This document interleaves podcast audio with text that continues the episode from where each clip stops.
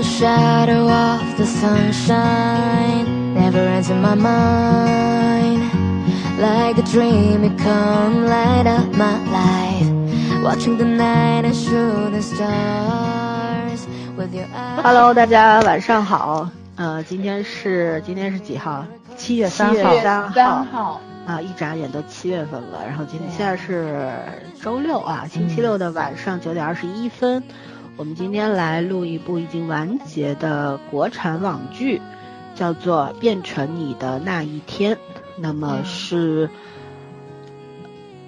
六月十七号上线的，上礼拜就上礼拜，这这周其实是对吧？完结了。对，嗯，然后是我们的很熟悉的张新成作为男主出演的，女主是梁洁。梁洁也演过不少网剧，但是我本人是第一次看她的剧，因为她以前那些剧我都没看过。呃，我对她倒是有不错的印象，这一次啊，然后，嗯、其他的演员我也都不太熟悉，好像，嗯、男二是演过那个另外一部网剧叫什么来着？就是吴倩还是哪个演的那一部网剧里边的男二，演的是他的哥哥。赵我看啊，对对，啊很很对对很对我很喜欢你，喜欢，嗯，我只喜欢你，我只喜欢啊你，对对，是叫赵观澜是吧？那个那个赵志伟，对对对，啊他哥哥叫赵观澜，角色叫赵赵赵关兰兰，嗯对对对对，就我我看过那个几集，所以对他蛮有印象，嗯并且在这部剧里我还觉得他挺可怜的，啥都没落着。对，但是呃，我觉得这部剧里边所有人物的设置其实都蛮好的，嗯。嗯，然后呃，虽然这个剧什么男女互换灵魂这种梗很老套嘛，嗯我们以前看过《秘密花园》的，那都是呃经典了，二零一零年，二零一对零年左右的嗯剧了，对吧？嗯所以这东西不算新鲜，嗯，可是呢，玩出新故事对故事讲好了，这个是很重要的。对，然后看到我们的国剧又出了一部比较好的作品的时候，又欣喜若狂，所以我们又来嗯。推剧了。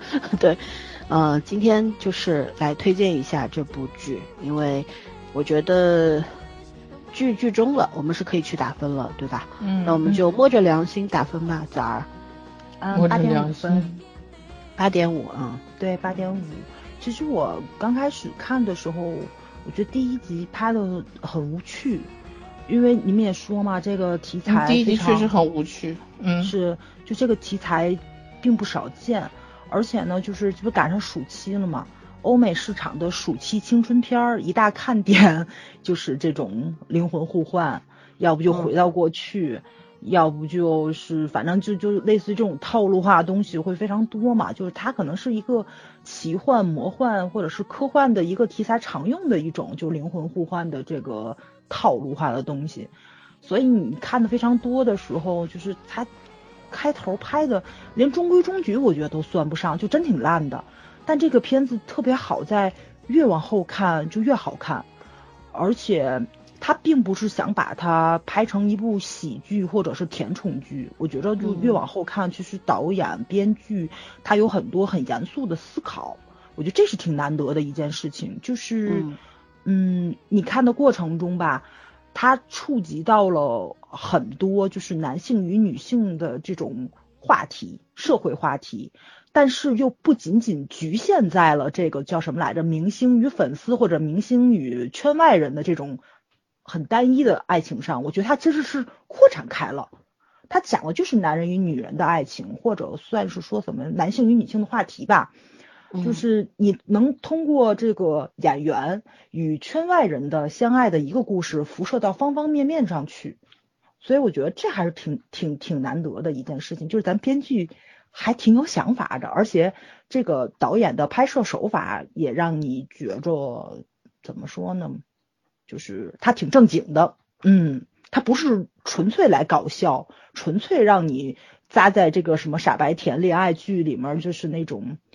不思考现实问题，这个是咱国产剧的通病嘛。咱们前面已经就是骂了很多了，但这个片子不属于这个范畴。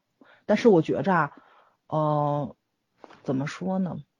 就是恰恰是因为他前面拍的太过于套路城市化了，所以吸引来的粉丝可能不太想看这种结局吧。因为我看了看，就是就是像什么评论啊，或者说是一些人写的一些个呃，嗯，这叫什么来着？就自己的观剧的体验啊，好像好好像将近一半儿吧，我看到的评价都是觉着结尾烂了，或者说是那个不如前面好看，就是他嗯觉着会越拍越回去。反正我是个相反的意见，我觉得后面拍的比前面好。我觉得这个结尾是升华了、点睛嗯了，其实真的是对叫叫做上价值了。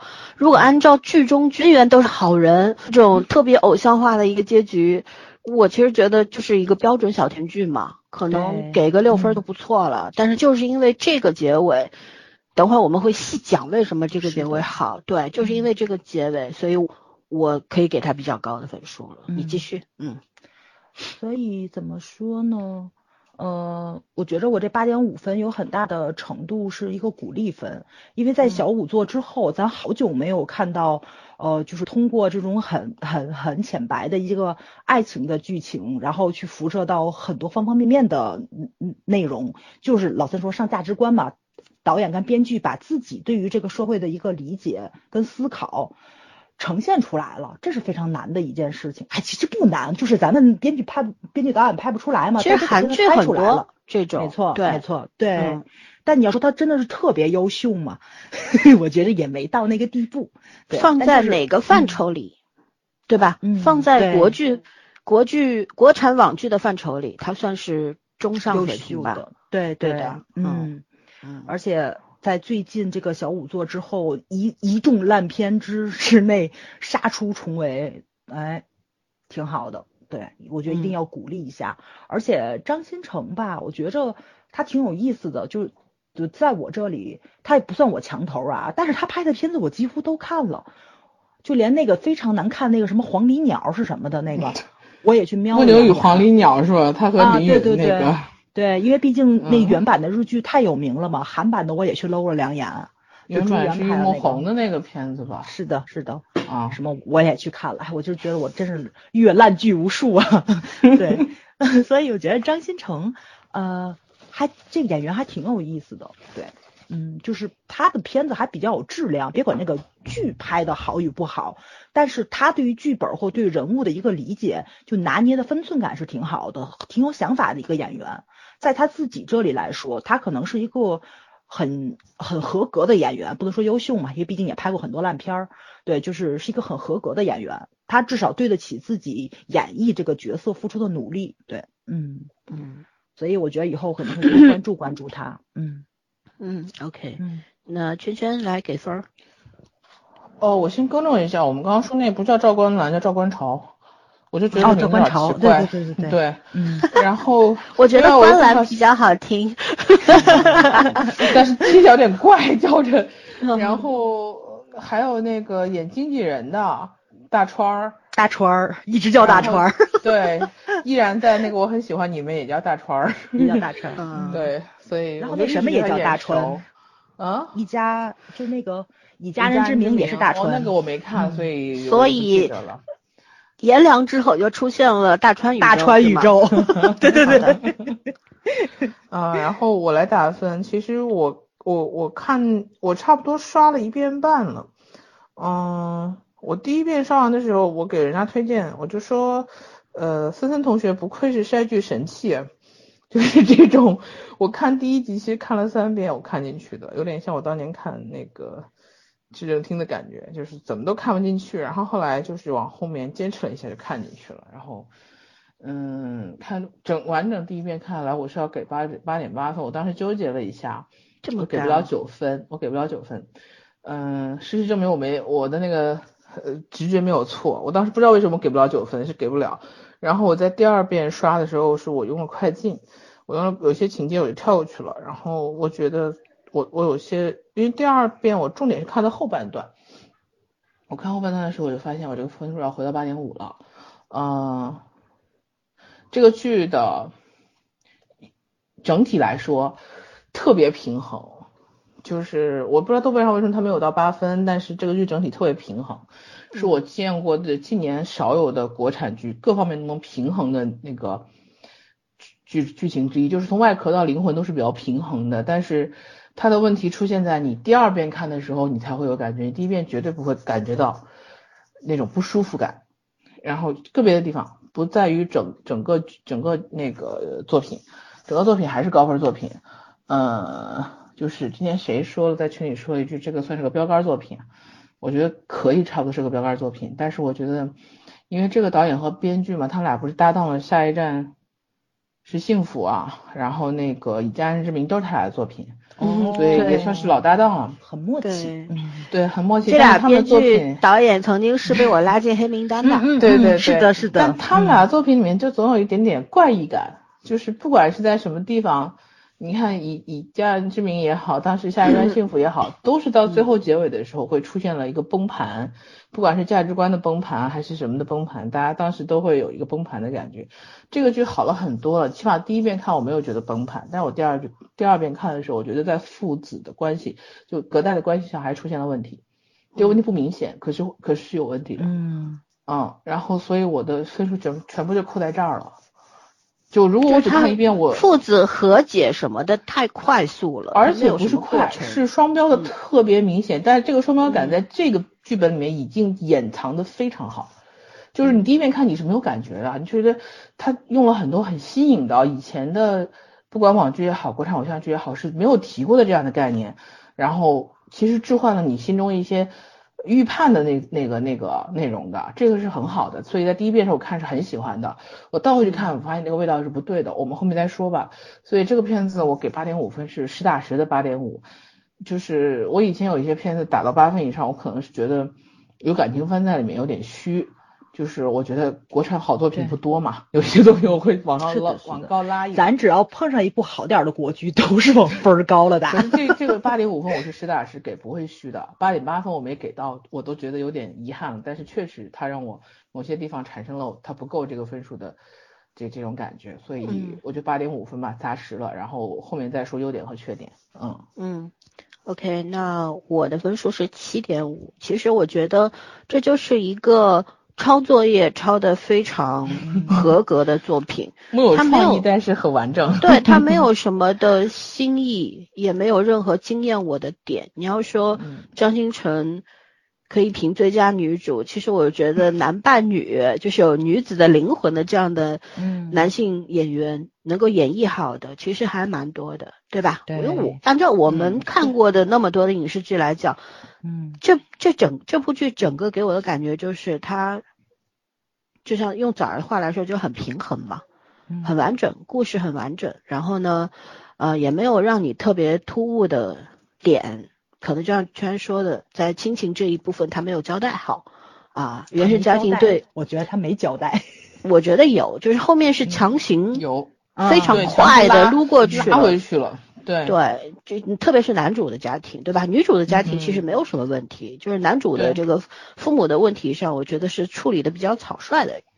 对，嗯呃，这个是没做好，我也同意的。然后还有的就是，我觉得优点很多，然后缺点也很明显。回头我们细数，呃，怎么说呢？我还是觉得问题在于它不够新，一个梗用的很老。虽然它后面讲述的过程当中笑点频出吧，对吧？其实我一开始看到差不多前十二集的时候，我觉得这片子八分是有的。分数后来扣在哪儿？就是有一些桥段就是有点像那种感觉要拍手叫好的。对，很有意思啊，但是嗯不新，对是可以给八分的到那个程度。但是后来就是也是看到了这个原生家庭没有这个父子和解这件事情上面没有做的特别好，然后后面给了一个 就是剧中剧里边儿，虽然后面就是最后一集这个结局它很有。上价值了，升华了。可是，在这个小说里边晚晚的这个扣，其实是挺匪夷所思的。找到了那颗小行星，我看过一些 科幻小说什么的，就是说某颗行星经过地球的时候，会导致什么磁场紊乱啊，什么什么的呀，就挺悬的。但是就是最后说，哎，这我们俩不会再互换了，是因为我我让我的妈妈去找到了这颗小行星，我妈妈就定位到了，对，定位到了这颗小行星，然后这颗小行星离我们很远很远。虽然这个梗是从头开始铺的，就一开始就讲了这件事情，后来到倒数第二集的就嗯时候，新闻里也说嘛，小行星要远离我们啦，过去啦啥的。嗯，但是你说，你说是通过我的妈妈去找。找到了这颗小行星定位它了，或者怎样了？现在这个问题解决了，解决了个鬼呀！只不过是帮你找到了，而且这个人是你妈，但是你妈到底是做一直说做科研科研，她到底做哪个科研呢？做哪个科学项目啊？哪个类别啊？从头到尾没有说过，对吗？只是说他在美国，然后在什么高等学府里边，对对，天体研究之类的，对，做研究员啊之类的这种啊，反正我觉得也比较扯这一点上面。对，就是这个落点落的不够好。它落点落落点落在这儿，其实是为了去阐述母子和解这件事情的，是想把这个拉出来的。但是我觉得就是怎么说呢，有点肤浅。其实可以把它写得更舒服一点，扎实一点。对对，然后像现在就是你感觉就是这这个解释给你之后，你觉得就是浮在空中那种感觉，它不落地呀。对吗？是可以，是可以解释得通的，是可以解释得通的。可是只是解释得通而已，他没有办法说服你。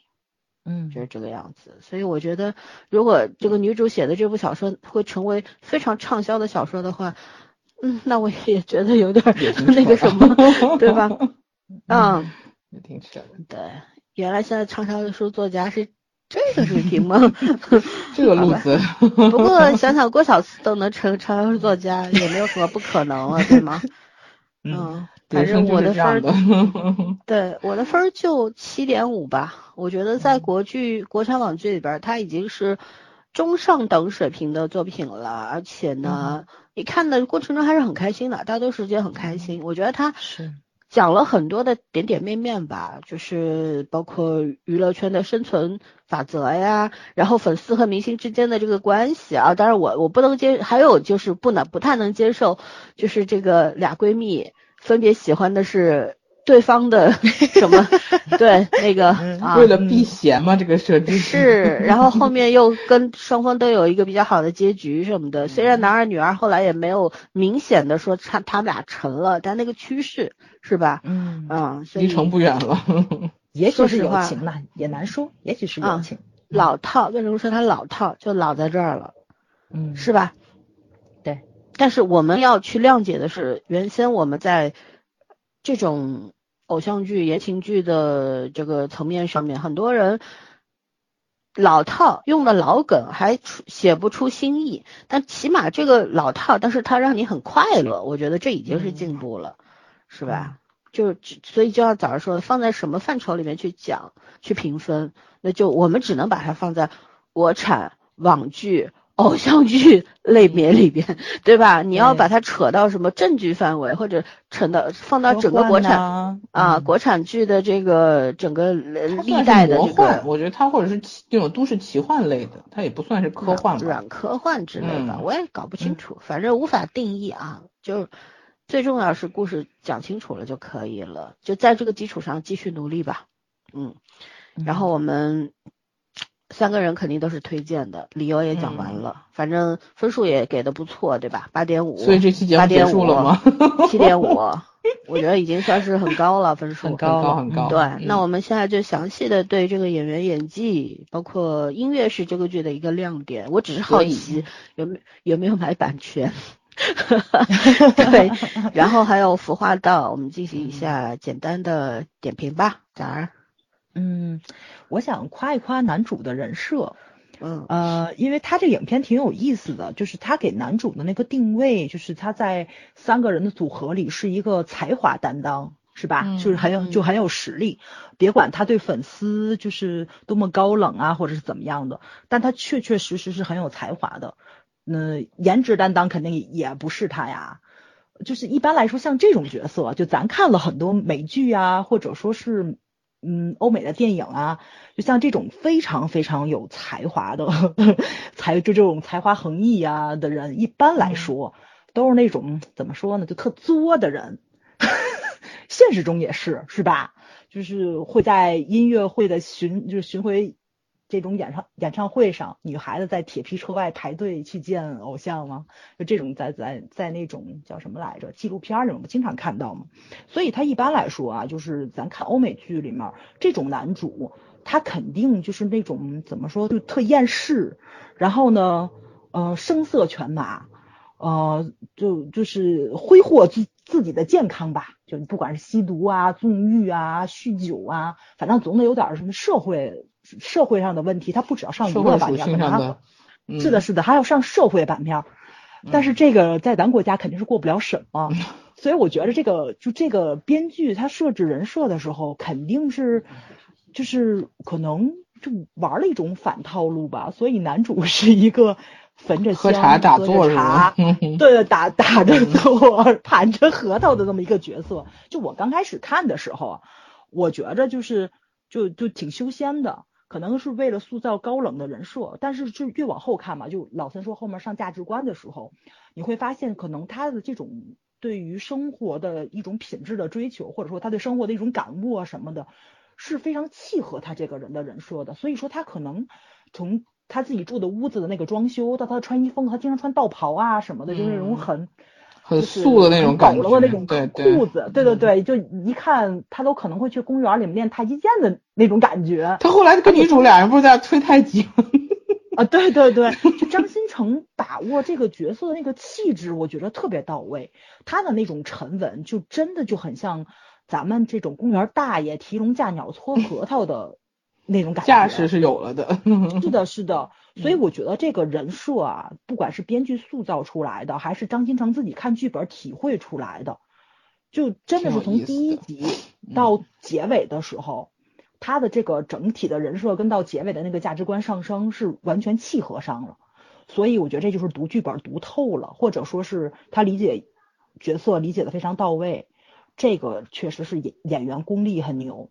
再有就是梁洁，其实啊，张张新成没有让我眼前一亮，女主是让我眼前一亮，就是因为在此之前看梁洁演的那个小甜剧特别多，然后我对她的既定既定印象就都是以前什么双世宠妃啊，或者那个西窗月里面那种角色，就咋咋呼呼，然后挺没脑子的，一天到晚只只会给男主或者说男二拖后腿的那种女孩子。但是这部剧里面，你会发现，就是她偶尔也有很多就是很活泼或者说是很灵巧的一些个动作、表情啊什么的。但是这个女孩子只会给你一种就是很。呃，很怎么说呢，就很可爱，然后就让你不由自主的喜欢她的那种感觉，就你也会明白，就为什么像男主这样一个在娱乐圈里面，然后见过了这么多的大美女，本身自己挺心如止水的，为什么就会喜欢上这个女孩子？嗯，可能是两个人变身的时候，我觉得女主的家庭有一定的加持作用，但是更多的原因是女主本人这个人是一个生活中的小太阳的那种角色，就是能让人开心起来。我觉着性格上的可爱，或者说是性情上能够让你去亲近她的这个呃是人算人设吧，就是女主的这个人设，梁洁是演出来的，而且她呃在演变成那个 男主的时候，也是演的非常非常的到位。我我当时看的时候有一个弹幕说嘛，说男男男主挺怕死的，就是他的安全带总是系得非常好嘛。嗯，然后那个梁洁他变成男主的时候，也就系那个安全带嘛。他做的姿势经常跟男主是一模一样的，你知道吧？就是那种、嗯怎么说呢？就是就连那个系安全带的那个角度，然后就是那个感觉都非常非常的像。所以我觉得就是他们两个人，除了一个是观察对方，因为在那个花絮里面说嘛，他们两个人没事儿的时候就喜欢观察对方。观察对方怎么去演戏，观察对方现实中是什么样子，会把一些什么小动作啊什么都带进去。还有一个就是，我觉着女女主就是那个梁洁，她也是把剧本给读透了，就是其实是两个人算演了几个角色呢？这算算演了四个角色，四个角色，因为他们两个之间还有那种就是假装变身，互相逗对方玩嘛，玩梗，对，所以所以我觉得就那种小小的区别感，你是能看出来的。就是调笑的过程中，就是那个眼神里面那种狡黠呀什么的，啊，我就觉着梁洁这个就这个女演员，嗯，哎呀，就被剧本毁了的感觉。就为什么他前面剧演的这么烂，这部剧却演的就让你很喜欢他？其实都是差不多的角色，都是那种略微傻白甜的角色，就是因为这部剧里面的那个傻只是天真，而不是真的傻。他要真傻的话，他很多事情是是是做不到的。嗯，所以就是剧本的重要性又凸显出来了。对，你就真的是很多演员可能演技不好，被人诟病，被人嘲弄，很多原因其实还是编剧的锅啊。就我无论如何都读不懂一个角色的时候，你让我怎么去执行这个角色？可能自己就没有办法去演 绎这个角色，对，不能说服自己去理解他。嗯嗯，当然也有可能是可能剧拍的多了，然后而且梁洁在此之前演了那个《双世宠妃》嘛，就一直是在扮演别人，可能一部剧里她要演两个角色，甚至于三个角色，她可能在这种变身上已经找出来了自己的一个演戏的规律了，所以她就比较驾轻就熟，也有可能性嘛。对吧？咱也不能完全说前面演的烂剧就没有特别好的一个经验值。对对对，他可能经验比较丰富了，所以呢，就是进入角色会比较快一点点。嗯嗯，但是我还是觉得他多拍好剧。这个东西怎么讲呢？我觉得还是要练吧。有人是天赋好，有人是就一场一场磨出来的。嗯，对，张新成是典型的学院派啊。嗯，所以他的功底还是很三好学生吧，就是对功底还是很扎实的。嗯嗯，对，而且我挺想夸编剧吧，他虽然是在讲娱乐圈，但是可能跟咱以前看的很多就是专门描写娱乐圈的片子也不太一样。我我我不举例欧美的，我就觉咱们之前演那个看的，就比如说黄子韬跟吴倩演的那部，嗯，还有什么？咱以前好像都都聊过，就没特意去聊嘛，都都聊过。但是多多少少，其实那些影片都是在讲娱乐圈里面很虚伪、很糜烂的那那种怎么说呢？就是娱娱乐圈的生活，还有他周围的人的一些个虚伪的嘴脸、刻薄的嘴脸，然后嗯。就讲的娱乐圈的生活是很热闹的，但其实是讲了里面所有的人的精神世界都是很空虚的。但是这部片子其实没有，我觉得它就涉及到了一些这方面，但是大部分的是没有。其实你看到这里面所有娱乐圈里面的有自己的性格，有自己的为人处事的方法，而且就是大川作为一个经纪人，对吧？他真的是在做经纪人的工作，他不是说跟这几个明星摇是乱跑，他也要出去谈业务啊什么的。跟着这三个明星的其实是住。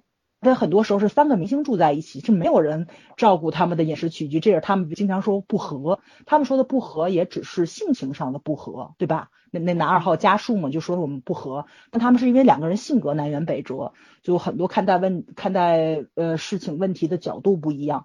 然后处理的方法不一样，所以两个人坐在一起经常是鸡同鸭讲。但是他们两个人没有说是生活上不和，就是大打出手，然后就吵架，互相互翻白眼，这种东西完全没有。但是咱以前的国产剧里面这种东西非常多，所以我觉得这也算一种进步吧。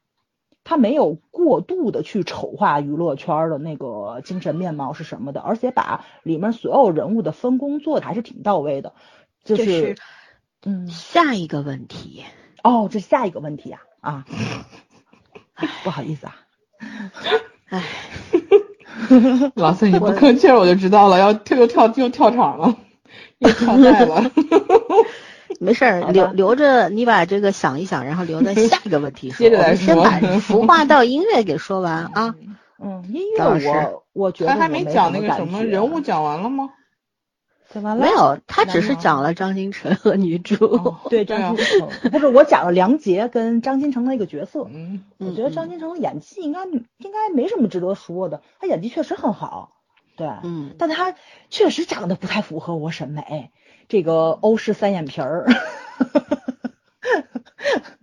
正常是天生的，他也不是开刀开出来的。对对对，但这个没有没有办法，就是。嗯，每个人就是那个审美嘛，不太一样。但是他演技足够好，就能够让我看他去看他演的戏，因为他演的烂片我也去看了嘛。对，确实演技是很值得肯定的。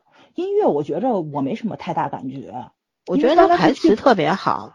张艺成这个台词挺享受的，好，他对，而且他年轻演员里边太厉害了，属于声音又好，他声音又好，播音腔，他一张嘴我就哇塞，就是那种感觉。他是。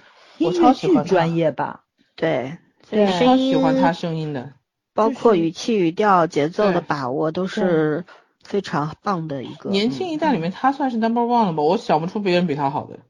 我觉得张晚意也不错啊，对，张晚意也不错。嗯，嗯，张晚意印象不深刻，张新成我印象好深刻，因为他音质好好。张晚意，《觉醒年代》里的陈延年啊，我知道，但是很好。嗯，哦，就我觉得张新成的声音就是我的菜那种声音，一张嘴因为他是音乐剧专业的嘛，他要演唱，就是演唱跟歌唱还不太一样，就是你要把那个就是剧情唱出来嘛，要带着非常丰丰沛的感情，感情在这种，对对对，所以他都能唱出来，所以他说应该是不成问题。他不光是说的问题，他是声音色，他那个音色是我的菜，不是说他的台词，声音很干净，而且很明亮，很厚，他那个声音特别听着让人心情好那种声音就是啊。我是声音控，脸可以脸可以差一点，声音一定要好听。嗯。啊，我觉得服装嘛，就刚刚我说的，我觉得男主的没事很有特色。你要觉得没什么，你也可以让圈圈啊，圈圈说服华道。早老师今天给我的感觉像一个新生儿，你知道吗？这个不，这五年第一次做节目。我今天早上 五点起的床，从早上五点一直到刚刚聊天的时候，我一直在干活，就从头到尾没有停过。大脑和身体已经严重脱节了。别听他胡扯，他跑题是经常的。哎，我们三个十多年的友情，你跟我来这一套。但我今天真的很累，你你骗老听众都骗不掉，你知道吗？换人，芊芊同学。呃，先说角色，角色我其实就是男女主就不说了，男女主都完成的不错。然后梁洁确实是蛮惊艳的，因为他以前演的戏我没怎么看过，但是 cut 我还是看的有的，就觉得不是很吸引人。双世宠妃据说收视率很好，但我真的看不下去。啊，第一季都放完了吗？嗯，我看过几，就开头都会看一点，但是看不下去就关掉了。但这个剧它确实表现的很不错，因为说实话，他那个长相是那种就是大五官嘛，就是五官比较比较不是很纤细，方脸、大眼睛、浓眉，就是那种长长相比较硬朗的女孩子的长相。但这里面她那种柔媚啊、娇俏啊，她那个表现都表现出来了。嗯，就是另外就我我是同意老孙说音乐是亮点，因为嗯除了原创的这些歌曲之外，他的那个嗯就是做。脑洞就是有一些背景音乐是配合情绪啊，配合大脑内脑内脑内小剧场它出现的，然后我觉得他那个出的特别出彩。这个在好像最近的剧我没有这种感觉，上一次我真的会觉得很特别的是我的前半生。嗯，我跟你说啊。这个剧我看的时候，对他这个 BGM OST 的部分，我觉得特别像文森佐。我觉得编剧一定看过文森佐，有 有有这个概念。对。但是这个片子应该是比文森佐拍的早的，就就是我只是不好讲，类比，只能说是只能说是可能照灵感了。但是我就是说上一次我会专门去讲音乐很好。就这个音乐好，不是说光有原创音乐，而是说它的这个效果，就是也可能是借鉴了一些以以前经典的音乐，但是它的效果一定要有，就是音乐其实是加成的部分嘛。然后这个剧，在我还没觉得它这个剧情很吸引我的时候，它音乐效果加成已经很明显的出来了。所以加上后面有一些明显就是那歌曲也是原创的，虽然原创的量不是很大，但是呃整体的氛围啊，然后加上那个歌曲还还。还不错，所以我觉得，我我觉得这个这个音乐其实是给了这个剧情，包括表演里面是很多的这种帮助的，嗯，然后服化道哦，我要表扬一下这个，嗯，女生啊不光是女主啊，女这个剧里面女性是这几个女性角色的这种服化道，然后终于脱离了传统，就是不管是那个那个。女主持也好，然后还是这些女明明星们也好，还是这些娱记们也好，就是就是靠近这个娱乐行业的这些人过度浮夸的这种呃怎么讲浮夸道的方式，然后相对来说是取了一个在职业化和一个那个个性化中间的一个平衡平衡点，我觉得这个做的很好。就是它的服装啊是很有借鉴意义的，即便你不是呃娱乐行业的，我觉得也是可以 OK 的，也是可以穿的。就是嗯，而且体现了就是现在这种女孩子的这种中性风，但是又没有做的特别千篇一律。你看每个人对每个人都不不是很一样，虽然而且呃男女主之间一直，尤其他俩后期一直前期其实保留了一个两个人是相互冲突的。就是为了形成一个反差。前期你看他俩衣服从色彩到款式其实是相互冲突的，就是就是明显就是看是站在两两个情绪对立面的。然后到后期的话就就做的很好了，就是基本上就是情侣款，不是那种完全一样的嘛，是情侣色，就同色系，两人衣服基本上保持同色系的。所以我觉得就是服化道真的水平算蛮高的，包括梁杰他那个，虽然他那个上班戴帽子这件事情，我估计很多单位是不允许的吧，但是但是他那几套其实戴帽子的那个那个搭配，我觉得真的是很有特色，就是还他其实单独的，就是看他的话，他因为他那个五官和他的那个发型的话，显得他脸不是不小的，嗯，但是加上那个帽子和发型这样重新。做了一下妆容的话，我就觉得，嗯，很出彩。我我真的是觉得这里面还有就是那个那个家，就是家居的那种背景，包括那个女主家庭，包括她闺蜜她们两个住的房间，包括男主住的地方，我觉得都蛮用心的，就是会和家庭的背景和房房屋主人的个性这种感觉都能都能合并得上，就是。没有像现在都市剧做成千篇一律的效果，所以我觉得在这些细节上，嗯，我想说这个剧其实就是那种审美是很符合我的审美，我不能说是他审美满分，是符合我审美的。就是我我很少看一部剧，因为剧情现在都看不到最后的时候，你很难判断这个剧是不是完全符合你的就是你你的审美要求。但是仅从服化道和这个布景方面做的，我觉得这个剧是非常就。搭建了一个很符合我审美的外壳，然后我当时跟朋友讲，我就说，在没有看完这部剧之前，我我不看到结尾，我不好确定这部剧是不是我的菜。但是这个剧的硬就是硬装部分已经完全符合我的审美了。然后没想到的就是他在后面填那个填内容的时候呢，基本上我觉得也都 OK，所以我就觉得这个剧对我来说是一个没有明显弱点的剧。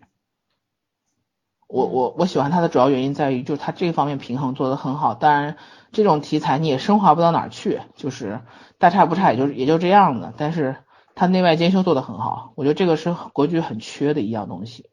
嗯嗯嗯，我想说就是演员方面的话，你们说了男女主，那我就说小宇宙的另外两位成员。呃，这两位演员其实这整个小宇宙的组合。我都不没有不知道怎么去定义他们，他们是流量组合呢，还是什么组合呢？我一开始的时候就误以为他们是那种，就像韩国不是有一个五人演员的 组合，不是我我以为他们不是 唱歌跳舞的，是那种演员那种的组合，你知道吗？因为我觉得这三个人，帝国之子也是唱跳呀。韩国不是有一个就是有几个叫什么演员，像徐康俊什么，就是这个组合的成员啊，你知道吗？好吧。对他们有五个人，张基龙好像也是的，呃，我具体是有哪些人我给忘了。对，然后我我误以为是这样的演技演员组合，后来说还会唱跳什么的，我就想他们是走什么路线的。我为什么要说这个呢？就是因为这几个演员的容貌都不太出色，啊，尤其是男二。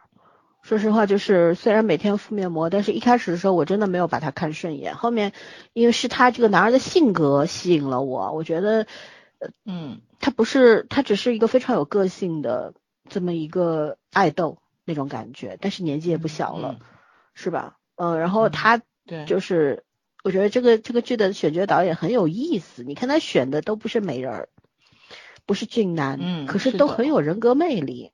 这些演员本身也很有很有个性，很有魅力，哎，这个是不错的。男二的人设我觉得做的也很好，就是他是那种看上去挺讨人厌的，一开始的时候，可是慢慢的他就把这个人的性格打开给观众看。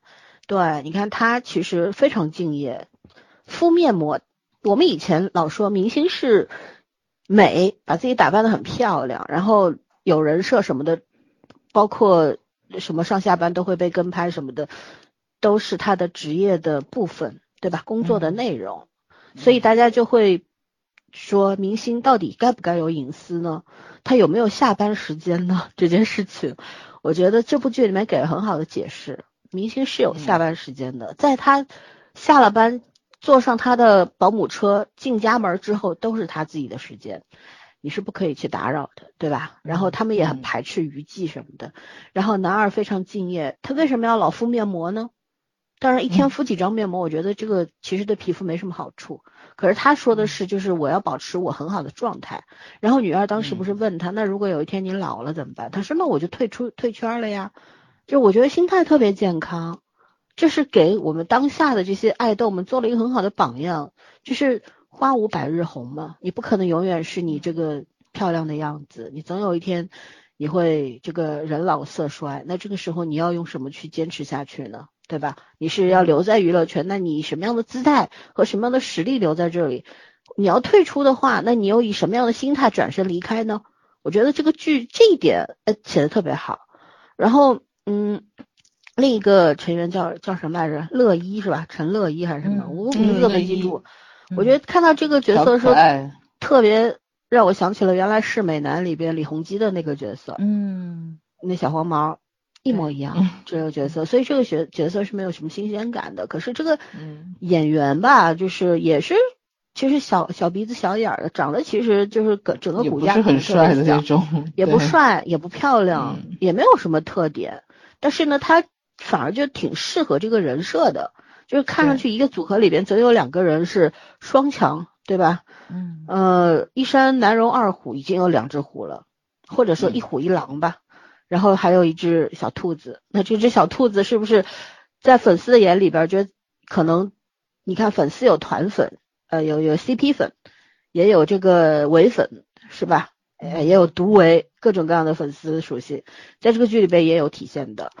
嗯，然而呢，这个男三好像呃不是男三，是乐一，好像没有多少粉丝，很多人都。觉得就是他是仰仗另外两位团员，然后他是没有什么本事的人，可是慢慢的也在剧中展现出他其实也在有自己的这个工作，有自己的能力，他可以做主主持，后面也成了很多 MC 综艺节目的 MC，对，是不是特别像韩国的某些爱豆组合里边的某些成员？嗯，对，就他没有办法，他可能呃唱歌跳舞一般般，然后演戏也一般般，但是他做综艺是擅长的。嗯。呃，常驻 N 调节气氛啊，就是反应啊，就会很好，就就很很写实嘛，对吧？然后他也去讲了这个爱豆以后的出路是什么。就有人有的人脑子特清楚，要做演员；有的人说我 OK 啊，我走也可以，我不留在这个圈子；有的人说，那我离开这个圈子我是不舍得，那我去挑一条我适合的路走走。哎，这多好呀，对吧？我所以我觉得选角选的很好啊，没有那么亮眼，可是。有个性，我觉得爱豆最重要的不是漂亮，而是有个性，有人格魅力，就能够长红。你会感受到他们为什么能够长红。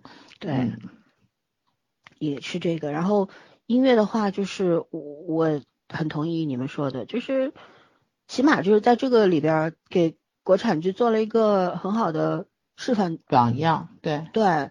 就是他嗯，可能没有证据，像《觉醒年代》什么的，有那么多的专门打造了一个什么非常有气势的或者非常深刻的这么一个音乐专辑。像这里边，它也借用了很借用了很多，比方像卡农之类我们非常熟悉的音乐啊。嗯。然后我就好奇说有没有买版权？对我只有这一个疑问。呃，用的真的是，可能他万一放改编版，应该就对对，他可能放改编版就没有那么高的要求了，对，呃，当时我有想到这个问题的，所以我就觉得说，嗯，音乐就是画龙点睛的作用嘛。我们很多时候吐槽音乐，就像圈圈有一次在哪部剧的时候说，说这个音乐总是。领着你的情绪走，其实应该是剧情领着你的情绪走，嗯，音乐起到一个点睛的作用。很多剧是犯了这样的错误的，对吧？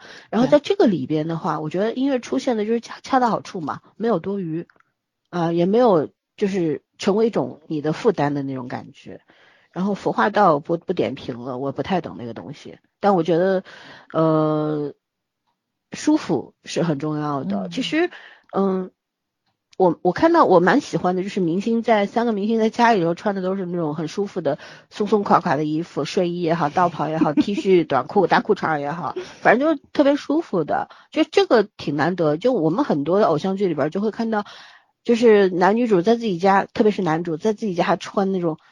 什么西装啦，穿的一本三正经的那种，嗯，大可不必嘛。你在家就是最舒服的样子。那个家树后来不有偶像包袱嘛，自己上去换了个睡袍下来，但也正常是在睡衣的范畴里面，对吧？对，只是换了个好看一点的。对对。没那么没那么的邋遢，是吧？嗯是的嗯对，我觉得这这点蛮好，就是说，呃，我们要求的剧本是什么呢？我们并不是说一定要要求一个剧本必非要是十分的，任何嗯东西都要出乎我们意料的。我觉得我们现在刚学会走，不要学会飞，我们就从走到蹦跶就可以了，就慢慢的小嗯跑起来，是吧？就是说我们在该注意的地方注意，然后只要做到先做到及格以上，然后慢慢的去向良好啊、优秀啊去靠拢，去达成就可以了。呃，这部剧就是给了很好的示范，嗯嗯，是值得点赞的。嗯对，就是那我们接下来就聊聊早上刚刚超前 解析的部分了前点啊。播，对我提的问题是，本剧在男女互换灵魂后，触发了哪些值得关注和探讨的社会问题？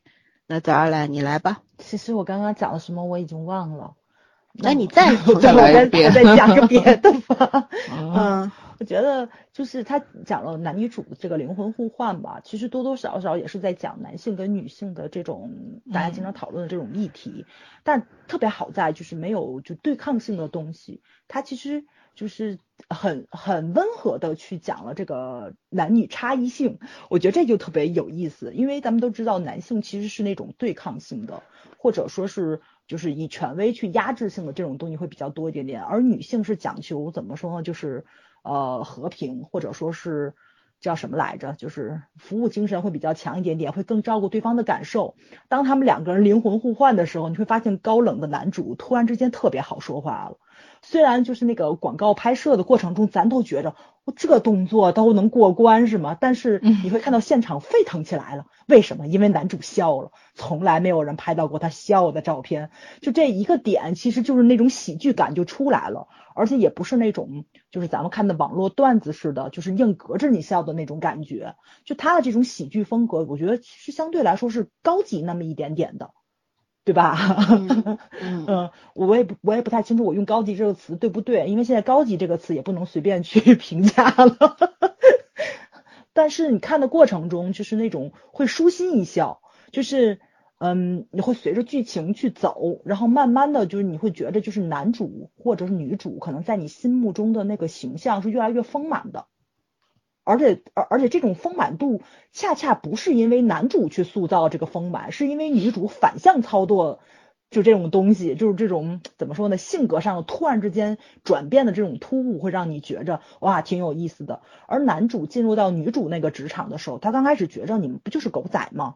对吧？你们就是狗仔，怎么怎么样？但是他坐到了女主的那个位置上，看到了女主电脑里面的那些东西，然后跟其他组的成员在探讨议题。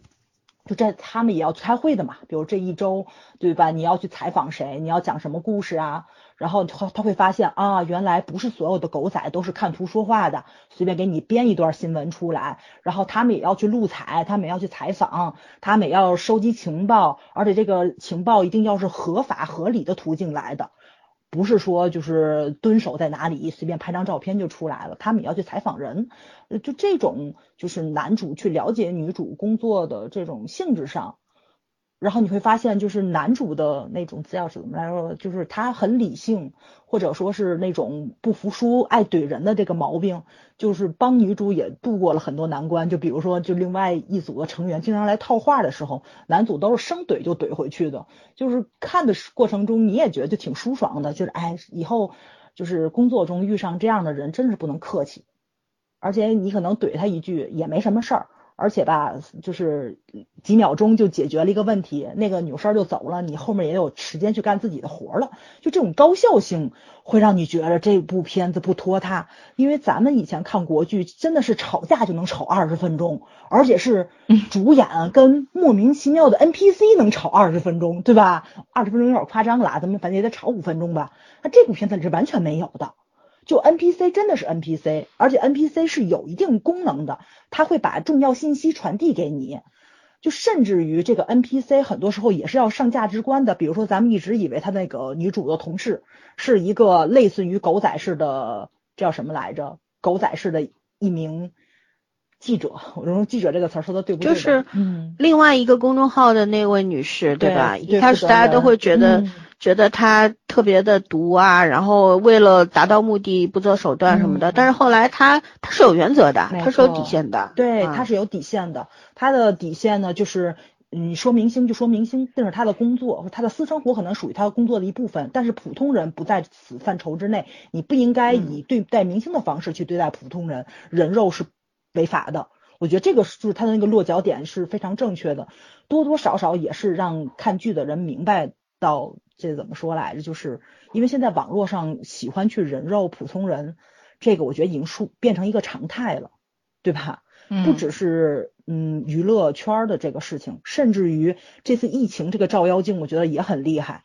就是所有人的路径、身份证号、家住在哪里、手机号都能报出来，只是因为这个人可能就叫什么来着？就是呃，哎呀，我现在真脑子不太好，就是他嗯。有确诊啊，或者有疑似啊，所以家里有人确诊，你变成密切接嗯触者啊，就就就被人肉了。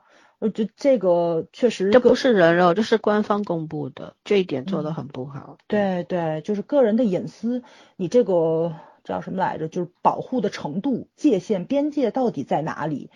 这个可能是所有在舆论工作或者是媒体工作者都要去坚守的一个职业道德。他多多少少嗯探讨了这个问题，这这挺让人尊挺让人尊敬的，因为咱们 一看所有娱乐圈的片子，大家都嗯好像形成了一种默认似的，就是明星的私生活是可以娱乐大众的，对。嗯但是他在娱乐大众的同时，如果就像这个片子一样，他涉及到了，比如他的朋友、他的亲人，甚至于他的爱人是普通人，不属于娱乐圈的，你要不要把它曝光出来？就这个问题，我觉着边缘性的吧，边缘性的人物，你被放放大了，放大到这个一个娱娱乐圈这种地位上来了。曝光度非常高了，它也有热度，也有流量的时候，你要不要跟这个风，或者说是就是怎么样保持理性的去探讨这些个问题，是咱们所有人都要去探，就都要去学习的。这不是一个娱乐问题，这是一个社会问题。对，所以这个嗯片子看的过程中，就越往后看，你会发现他想他想探讨的问题是很严肃的，嗯，嗯，他不是娱乐化的，但他讲了一个娱乐圈的故事。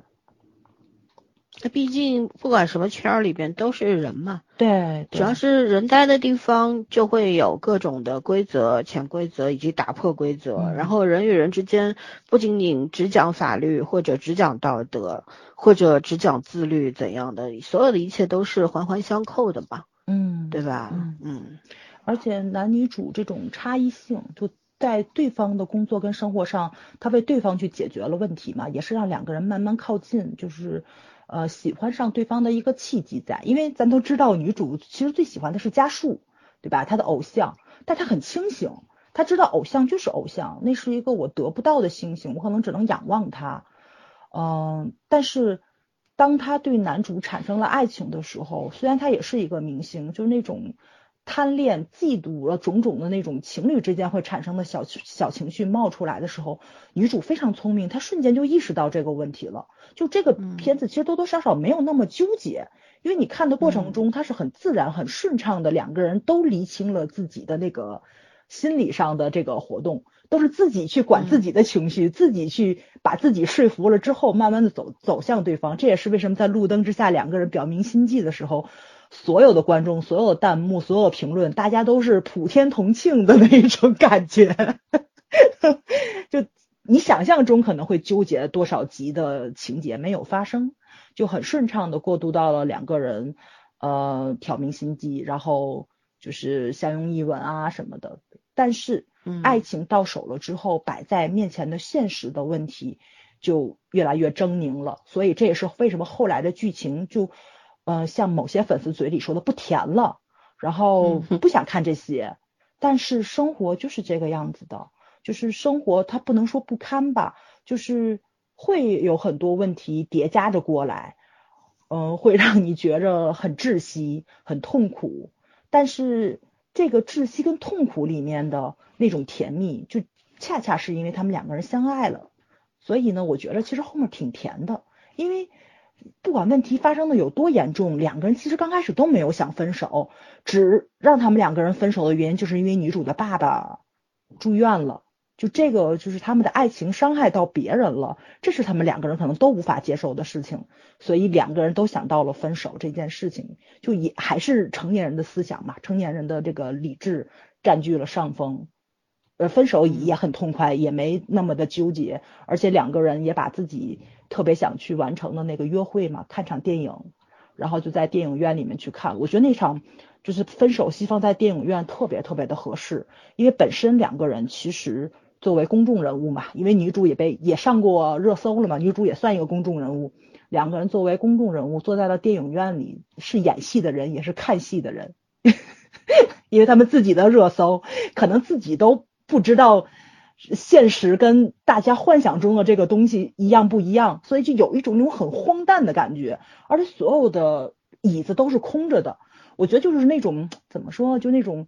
具象的东西就是表达了很抽象的东西，就那个椅子上没有人，但是咱们都知道椅子上其实坐满了人，这些人是他们看不到，就是网络上的那些个观众，然后跟他们同时看。说怪吓人的，你知道吗？我也觉得，什么叫看不到？其实真的，我看我看到那一幕的时候，我觉得特别不寒而栗。我就他们两个人哭嘛，我没有哭，我就觉得特别的背后冒冷汗的那种感觉，就是。就一定要要分手？就你仔细想一想，就是别管你的私生活是是真的还是假的，就一直是有人会在暗处盯着你，就是狗仔嘛，对吧？就是男主的那种生活，你想都无法想象的事情。嗯，所以他其实多多少少，我觉得他镜头上是带出来了那那种作为明星的一种恐怖的东西。因为咱们以前看了很多综艺节目，尤尤其是韩综，特别喜欢去讲这些个，就是私生饭，对吧？就是比如说，明星睡半截觉一睁眼，发现私生饭正在床头看着他。我不知道你们有没有印象，好像就是 H O T 他们那一代的明星吧。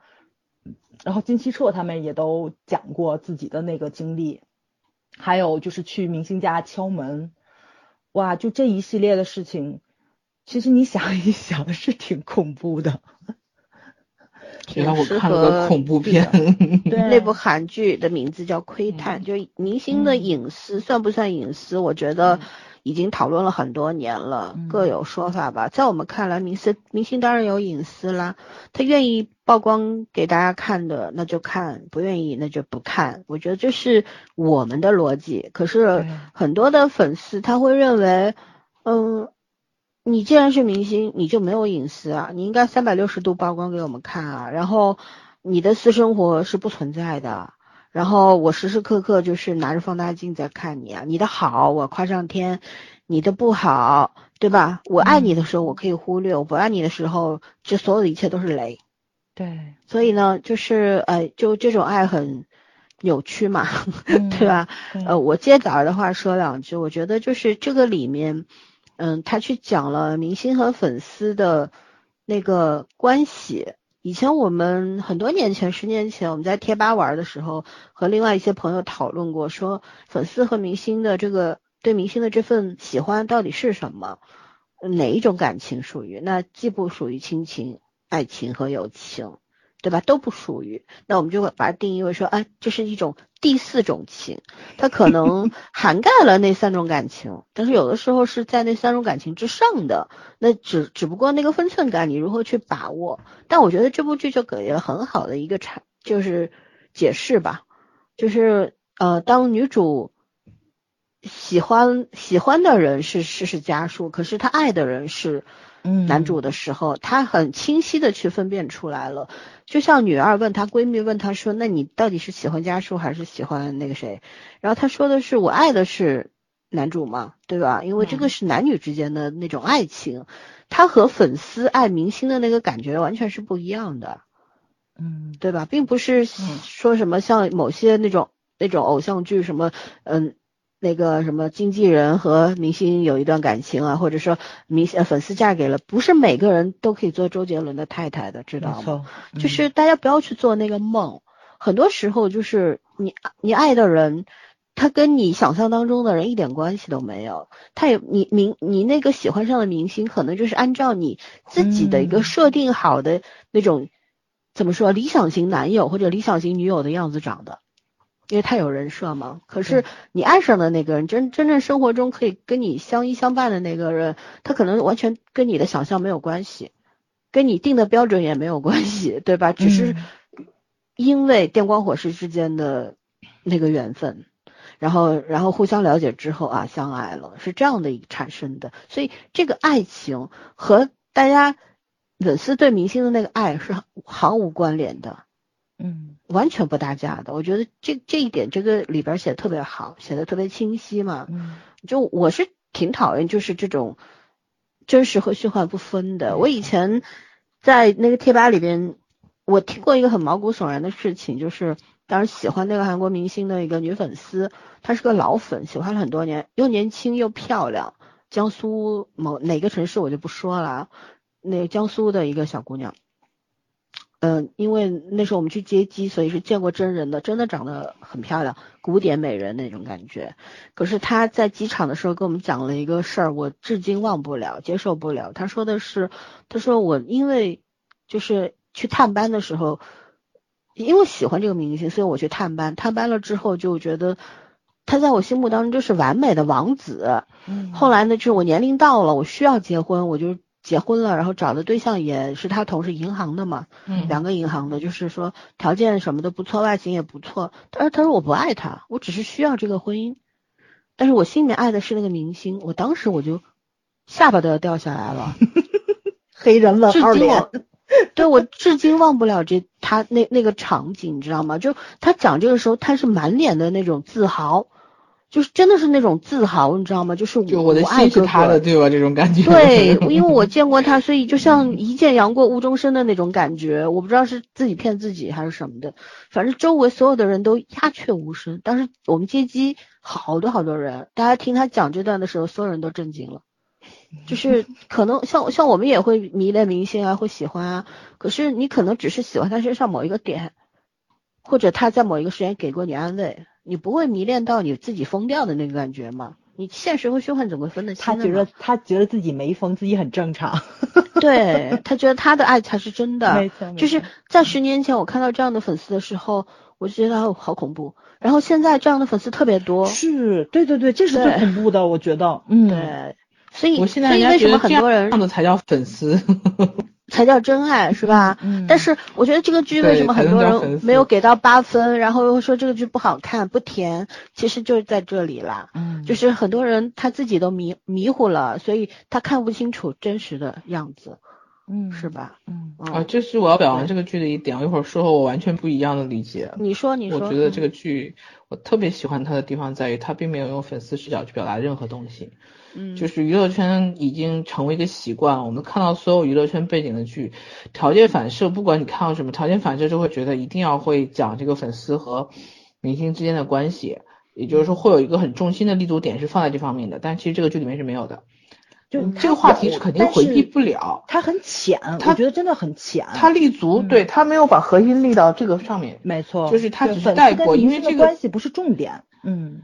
对，就是说他是要面临的这个日常的这些事情之一，但是他永远核心的逻辑，他是在这个明星也好，就是所有里面的这些主角们处理处理个人的这种关系里面，他都是放在这个地方的。因为他讲了一个正常的粉丝，正常的粉丝不是讲了一个正常的故事，嗯，就是他讲了一个正常的故事。我觉得这里面其实让我最感慨的，并不是说粉丝和明星的故事，就是其实这里面的粉丝还都算正常人，在网上骂一骂。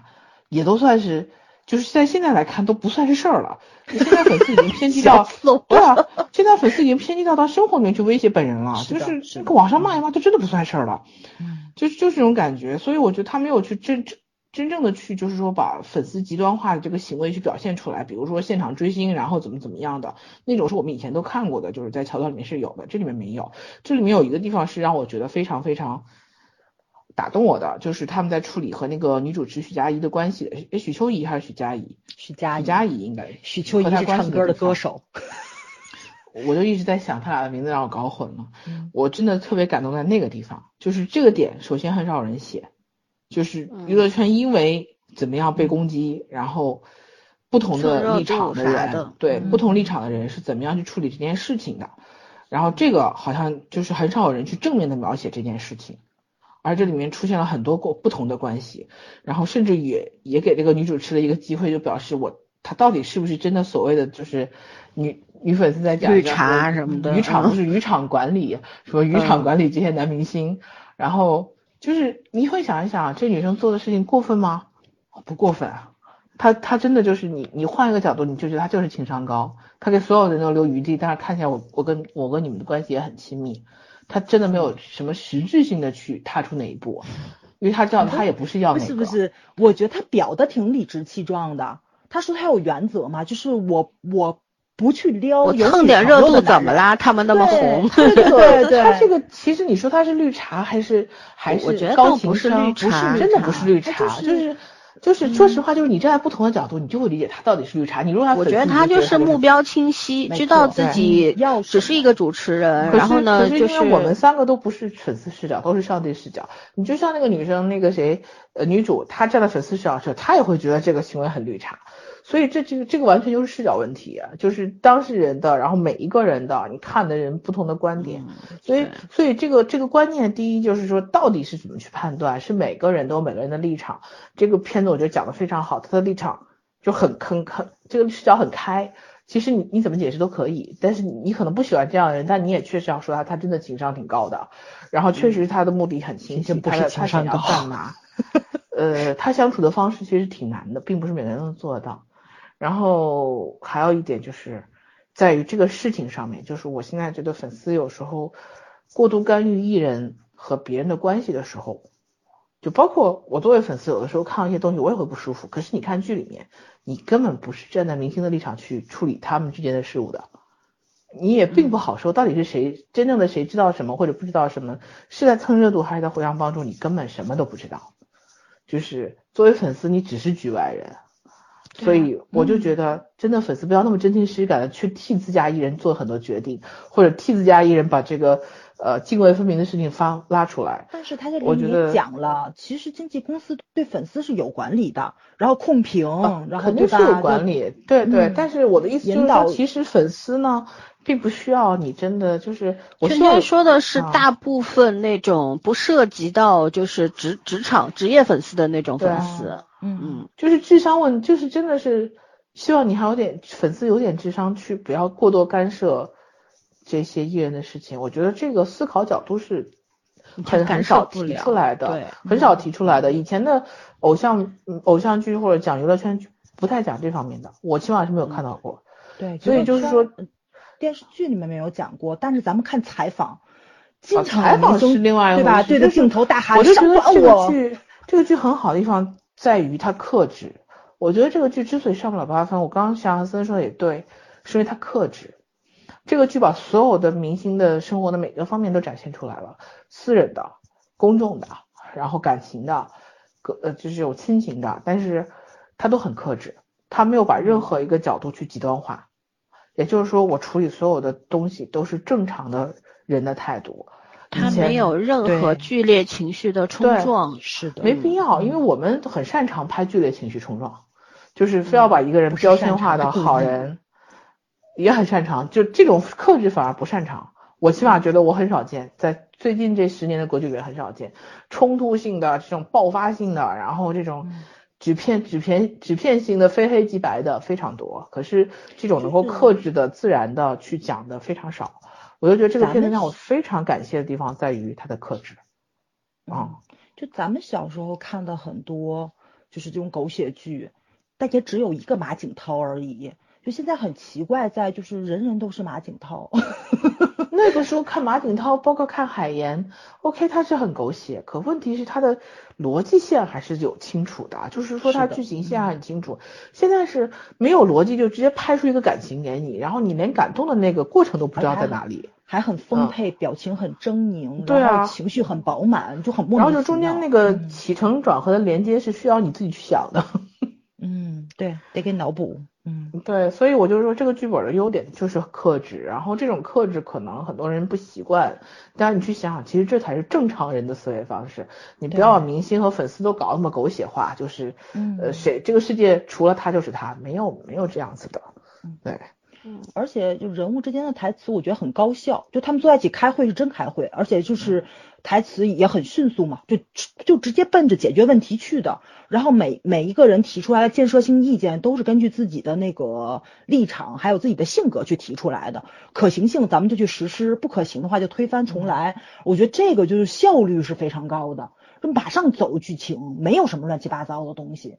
就是刚刚圈圈说那情才二十多集嘛，对正常。他拍四十集你就水了嘛，哦我就疯了，。我就嗯对，但我是导演的节奏有啊点压没压稳，就是嗯中间最好的是中间大概就十几集的时候是非常好的，可是到后面就有点开始拉仓，就是仓促的节奏不稳了。所以其实我觉得，如果以导演的水平，可能会不会放到二十八集到三十集会更好？嗯，但是二十六集也可以接受，就是略有点不稳。我觉得可能就是后面导致家庭啊这些东西感情就变化特别大。我其实觉得，就男女主裹完床单之后的后面就有点节奏不稳了，就好像在赶场一样。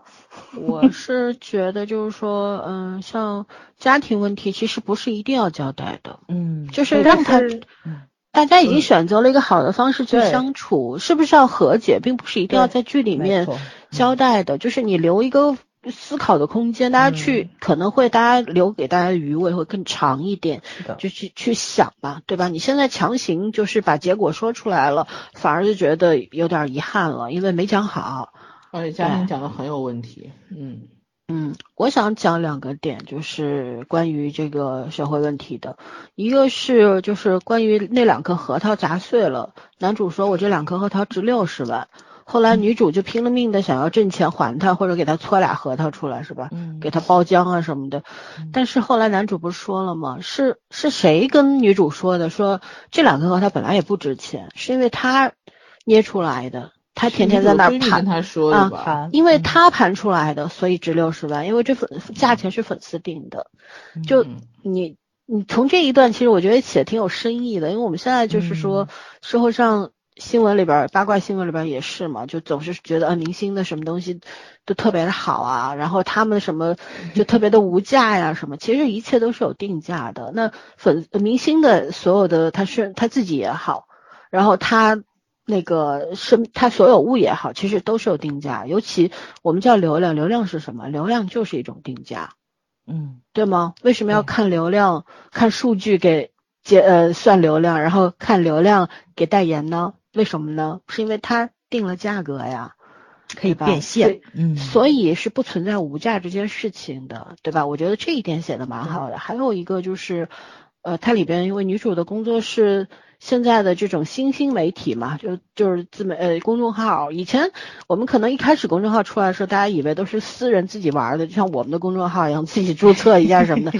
但是慢慢的就觉得啊、原来是这样，因为网络这个成熟也是就是也是需要时间，包括我们这些网络用户网民的这个对网络的认知。对吧？对其他用户的认知也是需要时间积累的。就像我们一开始时候看到一些写的很不错的公众号的时候，可能觉得哇，这个人怎么这么厉害？但是慢慢你就知道，哦，原来不是，人家是一个团队，后来变成了一个公司，然后这个公司有很多的矩阵号，然后他他有可能一个公司经营着十几个的号，你看的很多的，你今天一天看了十篇公众号的文章，可能有九篇是这家公司出的，然后你慢慢也会明白，所有的一切都是为了盈利。就是为了钱，我觉得这里边他很不避讳去谈钱。这个剧里边、嗯就是讲到公众号的时候，就是嗯你如果做的不好就要关，关掉对，啊，可以重新创个新号什么。你要维护可以的，拿流量。写不到十万加的文章，你明天就不要干了，这公众号就结束了。这非常现实，这一切谈一切谈钱。其实我觉得这点很有意思，就是我们总是看到一些非常虚头巴脑的公众号，老是跟你谈理想，就跟感觉上班的时候老板跟你谈理想、画大饼的那个感觉是一样的。其实不是啦，你写公众号，像我们这种玩玩的，我觉得更多的是写一些比较主观的私人的东西，对吧？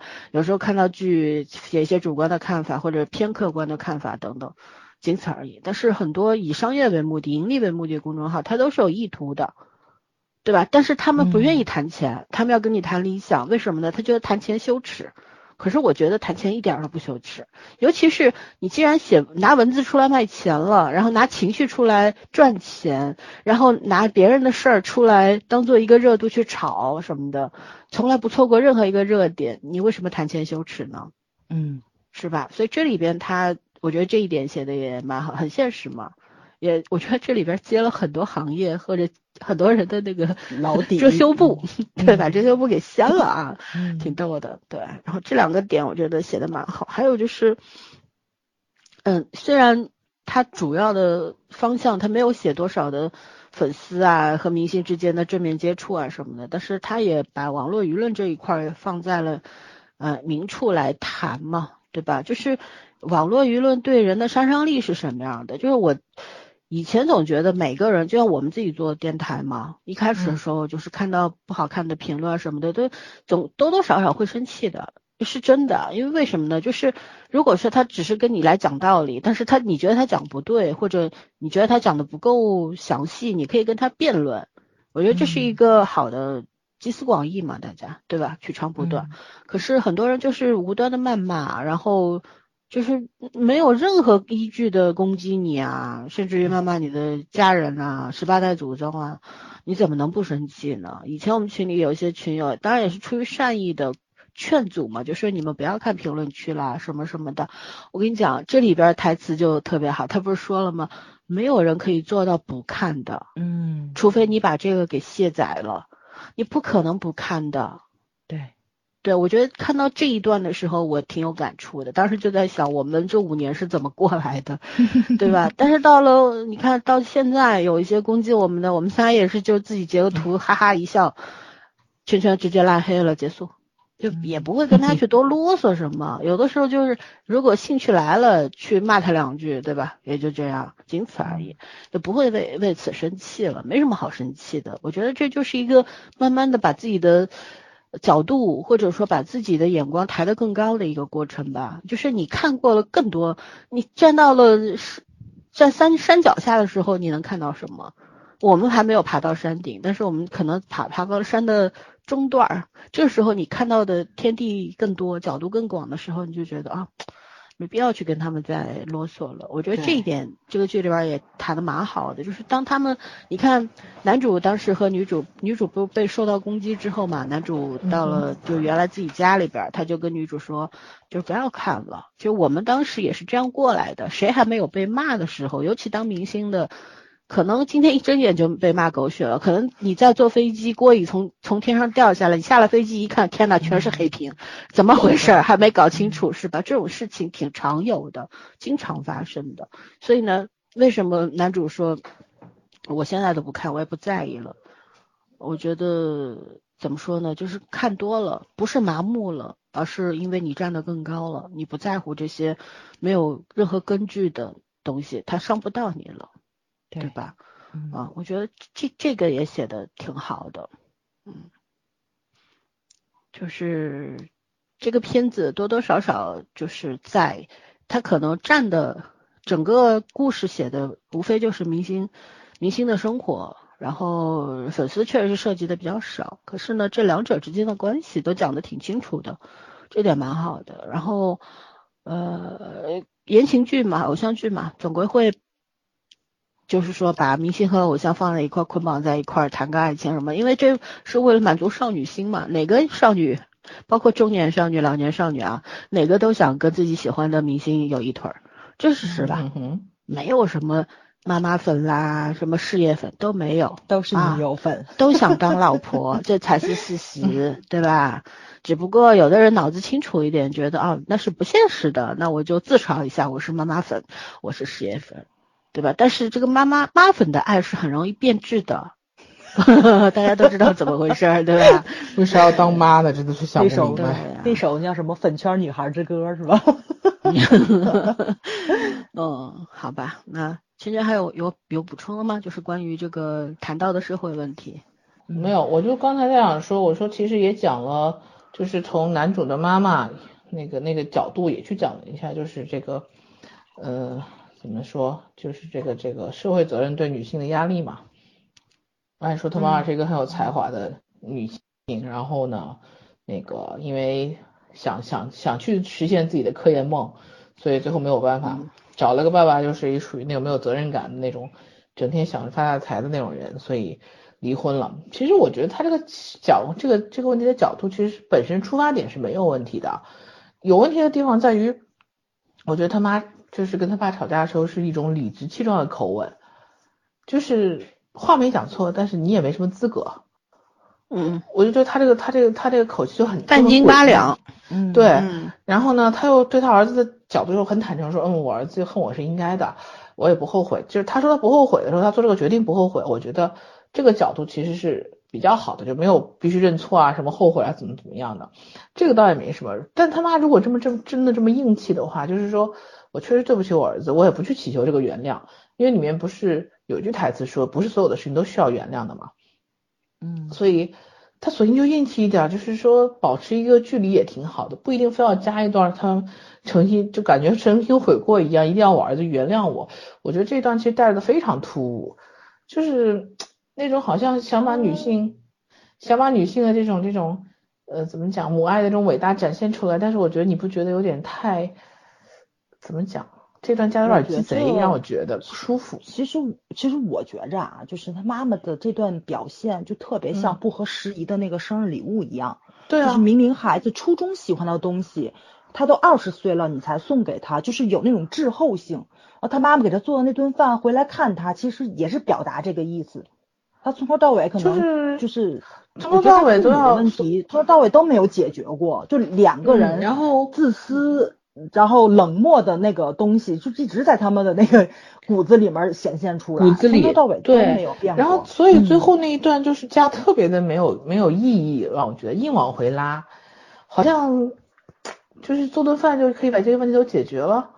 嗯，反正我我不是很喜欢这个处理。男主最后是释然了，就是是他自己放下了，我也不原谅你，但是这个事情已经没有办法伤害我了，就过去了弱点了，嗯，对，过去了，是他自己男主其实还好，但是我真的觉得这段话、这段加的我很觉得很很无语，就是把他妈的这个人设，其实他妈这个人设是很差的，就是这样子，就是非常的不连贯，形成这种感觉。我觉得倒也不是本来可能现实中是有这种人的。就就是谁规定女人一定要有母性呢？就圈圈这个我要反驳你啊！我觉着不是母性，我的意思就是说她可以没有母性，她就是不小心当了个妈。我也我我反而觉得她这种，我就说白了就是我有这种窥家才能，不是人人都有的。当妈这种事儿，大部分人都能能做，说白了就是这这话。嗯但是我就觉得她既然没有啥母性，她跑回来折腾这一圈干啥呢？不是他是正好回国了，有这个机会，所以他想给儿子是啊。见了一面之后，然后嗯又要来做饭，我觉得这段话这段做饭还不如不加，真的他又走了，所以他想给儿子做顿饭，就是他还是站在自己的立场上，他还是自私的，对吧？对啊，所以嗯所以我觉得他这个东西，你还不如不要去强化他这个母性，他本来就是一个自我中心的人，说白了，他即便没走之前，他也没怎么管过他儿子。我说良心话讲，就是这种妈妈，如即便是她当年带着儿子一起走，从来没有不是啊，没有母性为什么要结婚呢？对吧？如果你没有准备要做妈妈，你你事业和爱情都要，或者是事业、爱情和孩子都要的话，我觉得人也不能太贪心，你只能选一个对呀。他当年也不是个好妈妈，所以她我现在出来我立什么立什么碑，我就觉得特别没意思。如果假如说为什么要求女性一定要母性，这句话跟剧情没关系。对我嗯我并不是说对要嗯求这个妈妈有母性，她是有母性的，谁说嗯不离开儿子就是没母性了？不是这样的呀，对吧？她也爱孩子，可是，在首先她会离开这个家，是因为她的丈夫不仅仅是无能，而是她的丈夫是一个胡搅蛮缠的人，扶不起的阿斗。然后呢，看上去好像还，他可能当时也只是一时情迷吧，他爸能说会道的或者怎么样，后面不是也跟儿子谈到这个问题吗？嗯对吧？只但是后来生活是需要磨合的呀，磨合不出来呀。对一个事业心很重，一个就是贪财贪财，呃，好不好色对，嗯整天就是很虚幻的活在那儿，恨不得就是天上掉下掉馅饼的那种男人。嗯是吧？就是你作为一个事业型女性，然后雄心壮志，确实是是是在这个事业上很有能力的一个人，你怎么会真的看得这么阳错的看上了他，对，你怎么能跟这样的男人嗯生活下去？但是他离开，他是做出了对自己更重要的那个选择。那嗯，我觉得这个选择是对的，虽然孩子是受苦了，对对啊，嗯这个孩子是是受苦了，是惨了。可是我觉得怎么说呢？我我当然不支持说女性你那么贪，什么都想要，但是到了这个关头的时候，你去选一个对你来说更有前途的事情，嗯，也谈不上错吧。为过，不为过。只其实这个只不过嗯，对孩子是很自私的，这对是因为难两难两难全嘛。但是你如果说这个时候你留在家庭里面，然后放弃自己的事业，消耗，所以对孩子就一定好嘛。对对，我觉得也对，然后孩子就每天嗯看你们吵架，天天吵，天天吵，他会开心吗？吵到最后就是分开嘛。那这个孩子未来会发展什么样也不知道，所以说这个东西是没有办法去硬要嗯说，哦、这个妈妈做的是好还是不好，对还是错，你只是只能从结果去推。对吧？当嗯当下谁能够对自己的抉择说，我一定是正确的选择？只不过我们看到这个故事的结局的时候，觉得哦，当年的事儿也没有对错之说了啦，只不过结局还不错吧？是的嗯我我对他说出来他不后悔那段，我其实是支持的。可是问题是，我觉得这一段一定要去做一个忏悔型的解，这个过程是没有必要的。我就觉得这对我也是没必这。这就是我们刚刚说的嘛，嗯就是也没必要非要对家庭这件这件事情、亲子关系做一个交代，嗯没必要呀，对吧？所以这段是是我拉垮零点三分的地方。嗯，嗯，嗯，我觉得是男主的内心是就是这个过渡是很完整的。他其实真的是达成了自己的和解，就他爸爸妈妈，我觉得从头到尾都没有变过。就是你们两个人不小心在儿子的别墅里，还有其他的团员在的情况之下，俩人都能吵起来。不我当时，嗯，对我当时看的时候我都惊了，我心想你们都离婚这么多年还能这样，那当年真离对了。对，我反正我是这种感觉的，而且我也能嗯明白，就张新成为什么就不是张新成，就是男主为什么摔门就出去了，就是他肯定是把他童年最深、最深处的那个痛苦记忆，他又给 勾出来了。对嗯，所以我觉得其实这个编剧就这样设计啊，还挺好的。我觉得其实比那个以家人之名的这种狗血处理，他这个更有点生活那种本质的样子。就两个人，就是婚姻走到了绝境，肯定是两个人都有问题。就即使他们在事业上多成功，或者说重组了一个家庭也是幸福的，那他们之前的那个家庭肯定是有问题的，而且不是一方的责任，是双方的。有问题就解决问题嘛。嗯如果婚姻出了问题，就离婚呗，解决问题了呀，各自去奔自己的新生活嘛。吧对他这个影片都到最后，其实是也是男主各自对父母心灵上的一个和解，但是他爸爸跟他妈妈也再也没有见过。其实我觉得他没有讲什么和解不和解，就这个问题就在这儿，也就这样了，也解决不了，这只能一切交给时间慢慢的去淡化掉。其实我觉得他没有讲男主的原生家庭怎么怎么样。就只是男主的妈妈那个小行星那个事儿，我觉得有点离谱。其他的方面，我觉得就在我这边看，哎呀，就真的，我觉得不就是是命。这个剧本里面是把男主的心路历程是写的很清晰的，是嗯他不是说跟父母和解或者怎么样，或者跟自己和解，只是嗯他成长到这个阶段，对吧？也活到这个年纪了，他知道有些事情是解决不了的，有些过去也是弥补不了的，过去的嗯缺失你是无法挽回了，那就让他去吧。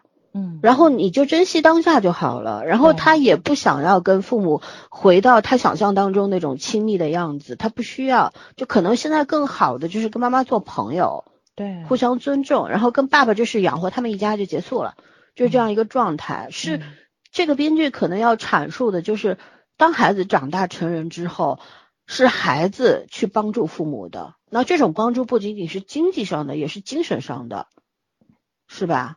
对，就是，但嗯是呢，就是我觉得这个过程太快了。其实你你要你长大了，你有了一个对亲子关系有了一个新的判断之后，你是需要时间去处理的。但是因为这个限于时长的关系，一共才二十六集，所以他就嗯仓促了给了一个结局。搞定了，我的意思就是说，你不用给这个结局，你只是要去体现出来他们这项正在走向好的方向就可以了，你不是非要去交交代的。我的观点是这个我觉得他也是不用交代，否则的话他妈对这种真的是太，怎么讲？站在一个圣母的角度，太太太能够那个什么了。不是他到最后强行交代之后，你就会觉得好像，呃，这个处理手法就一下子落下来了嘛，对吧？就你放在那他妈是有什么立场去去去把他爸妈的狗血淋头呢？我觉得真的很很奇怪。你都没有做好，但是 不是很奇怪？现实当中很多人就是这样的，样子。我就过了几十年还是怪来怪去。你怪我我怪你，不会检讨自己的。然后他妈妈后来去要表现一个母慈子孝的状态，我我是真的啊觉得太神奇了。他也没有表就是表现母慈子孝啊，对做饭不就母慈子孝吗？对啊，他就希望母慈子孝呀。是没有，你到最你很后了。很多时间，嗯他妈妈其实是想，就自己很惭愧嘛，觉得我嗯做错了。当时嗯其实这就我们刚刚谈过了，这不是什么抉择没有对错的问题，有的时候你只能选一样，那你就选了一个对自己更重要的。对不是说孩子不重要，而是你现在出国了，孩子至少还有爸爸。但是我如果留下来的话，可能这个家庭三个人都完蛋，嗯对吧？我的事业也没有了。他只是做了一个最好最优的选择，就是这样。但是后面的话，我觉得嗯如果是不是一个国产剧，是一个美剧或者是一个韩剧或者英剧的话，他可能处理的方式就是妈妈在那边获得了取得了自己的事业上的成就，然后呢，在这边儿子也长大了，可以大家像交心一样去聊一聊当年为什么我会这么做，嗯，对对？吧？我我嗯觉得这个事情我是对你有愧的，可是我我认为我自己选择了我的价值序列里面最重要的。现在你也长大了，你能否理解我？如果你不能理解我的话，OK 也没有问题。如果你能理解的话，那我们就既做朋友又做母子吧。然后你在生活上面有什么困难，你也可以跟我说。对吧？然后我有什么不开心，我也可以跟你说。我觉得这是一个更加成熟的一个关系，而不是说非要什么像电视剧里边交代的，就是特别，哎，直接就变成了就是那种什么，就是儿子这边更成熟，而且母亲又显得不太那个什么，只是为了赎罪或者怎么样去做那些事儿，没必要。嗯，对，就是做饭当然是也也不是说强行，我觉得做饭呢也正常，因为妈妈有愧疚嘛。然后回来只是只是想按照儿时的他他儿子还小的时候他的记忆当中，儿子喜欢吃什么，想要去弥补一下。就这种做法是很多人都会去做的啊，亲情的糖衣炮弹嘛。但是嗯 呃，对，但是孩子愿不愿意接受是另一件事情。其实这顿饭，其实我觉得也可以再写的深刻一点。比方说，这孩子吃的并没有那么的快乐，对我觉得就突然一顿饭之后，就两个人就好像前前啊怎么讲那种，这这这叫什么？以前的事情就前嫌对对啊对，前言尽弃的感觉，哪有呢？哪可能呢？就是对，就是这个，我觉得就这这方面是没有处理好，但是他如果他如果要是没有处理好。他嗯想法表达是可 OK 的，可是如果你要是想把最后结局做成这样的话，你中间拆礼物的时候就不要拆成那个样子。就是他他每个阶段架设的东西都都在他当下那一段是成立的，可是连在一起你就会觉得这个东西很轻，我觉得逻辑上是有有硬伤的。嗯，嗯，这个表达东西并不是我觉得怎么讲可以像其他的这种情节是那样是很好接受的。就是留白很重要嘛，嗯对吧？因为所以我就说最后为什么压不住嘛。对，嗯，我说他最后没有压住，就是那种在在赶鸭子上架的感觉。就举个很简单例子，你跟你的前男友、前女友一年不见，也许你就忘掉他了。呃啊，或者过了若干年之后，你想到的只是曾经你们在一起，要么最痛苦的事，要么最快乐的事。嗯然后那个人已经不重要，那个感情也不重要了，过去式。但是你和亲人不会的，你亲人给你的伤害你能记一辈子，你给亲人的伤害他也能记一辈子。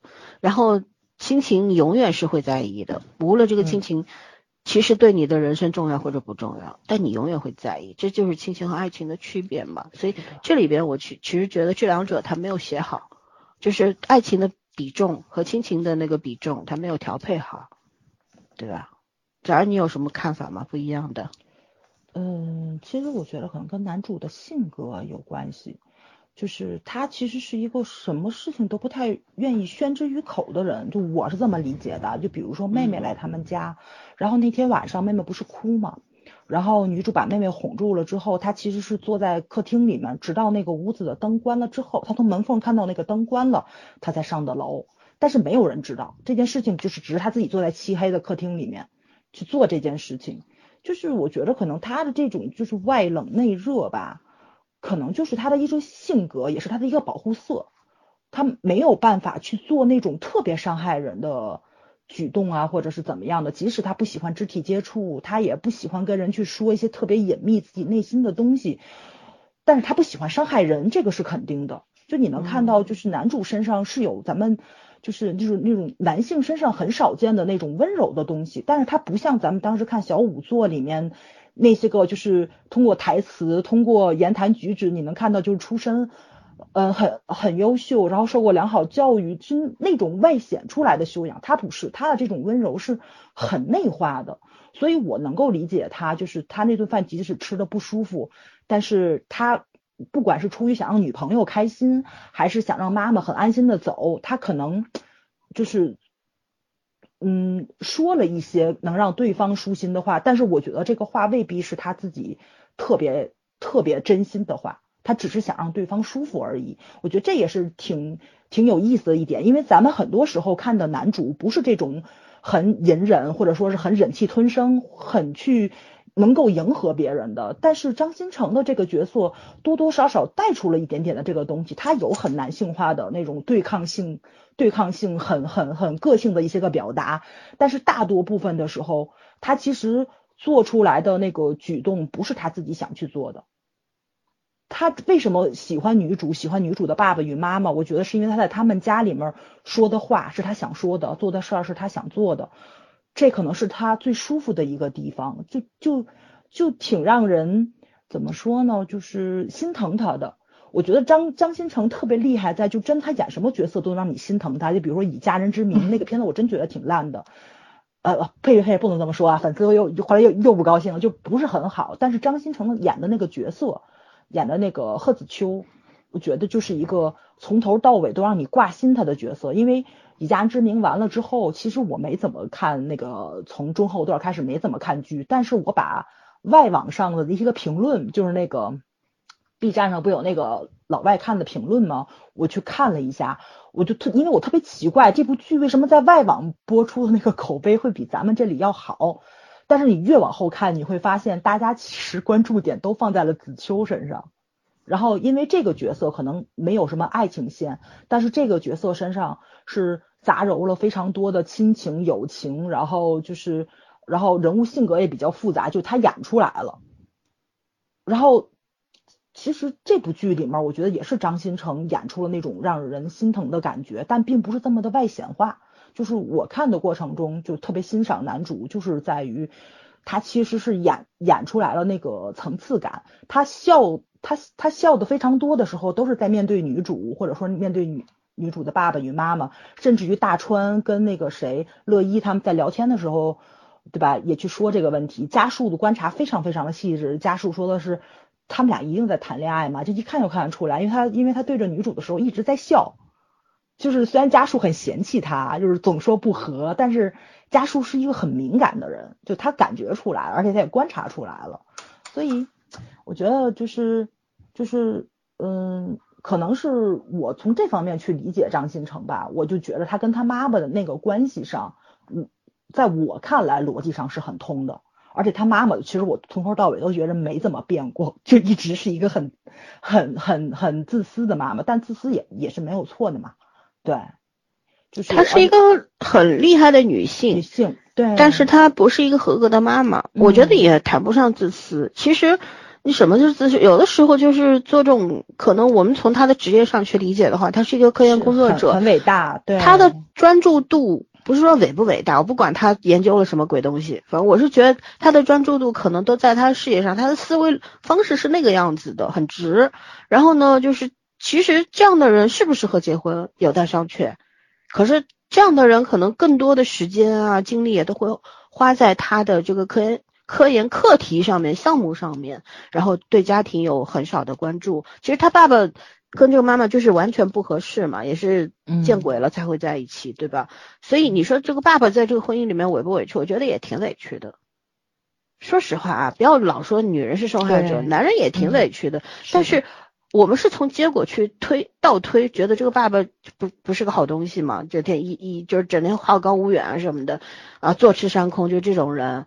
可是当他和他妈妈在一起的时候，你看后面这这个男主回忆起来，他跟女主说的嘛，其实我回忆起来之后发现，因为他看了那个录影带嘛，他说我也是曾经被爱过的，就是在父母还在身边的时候，其实父母都是爱他的，只是爱的那个方式没有留在他的脑海里边，他脑海里记住的就是父母都抛弃了我，而。且因为小时候什么，他把他托付给姑姑领养的，就是都姑姑照顾他，然后他想吃块肉都吃不着，只能吃青菜什么的，就是在他记忆当中，一个孩子记忆可能记不住那曾经美好的部分，只能记住自己受委屈的那部分的，所以记忆会骗人的嘛，对吧？所以这个里边，我的问，我的觉得就是这个剧本里面他交代的尽可能详细了，就各方各面，他是试图把所有一个事情的多角度的层面都体现出来，可是没有拎到重点，这个是剧本的问题嘛，嗯，对？吧？就没有拎到重点。导演和编剧我其实知道圈圈要表达什么，对，嗯圈圈要表达的就是说，跟我的观点其实是一样的，就是你你不如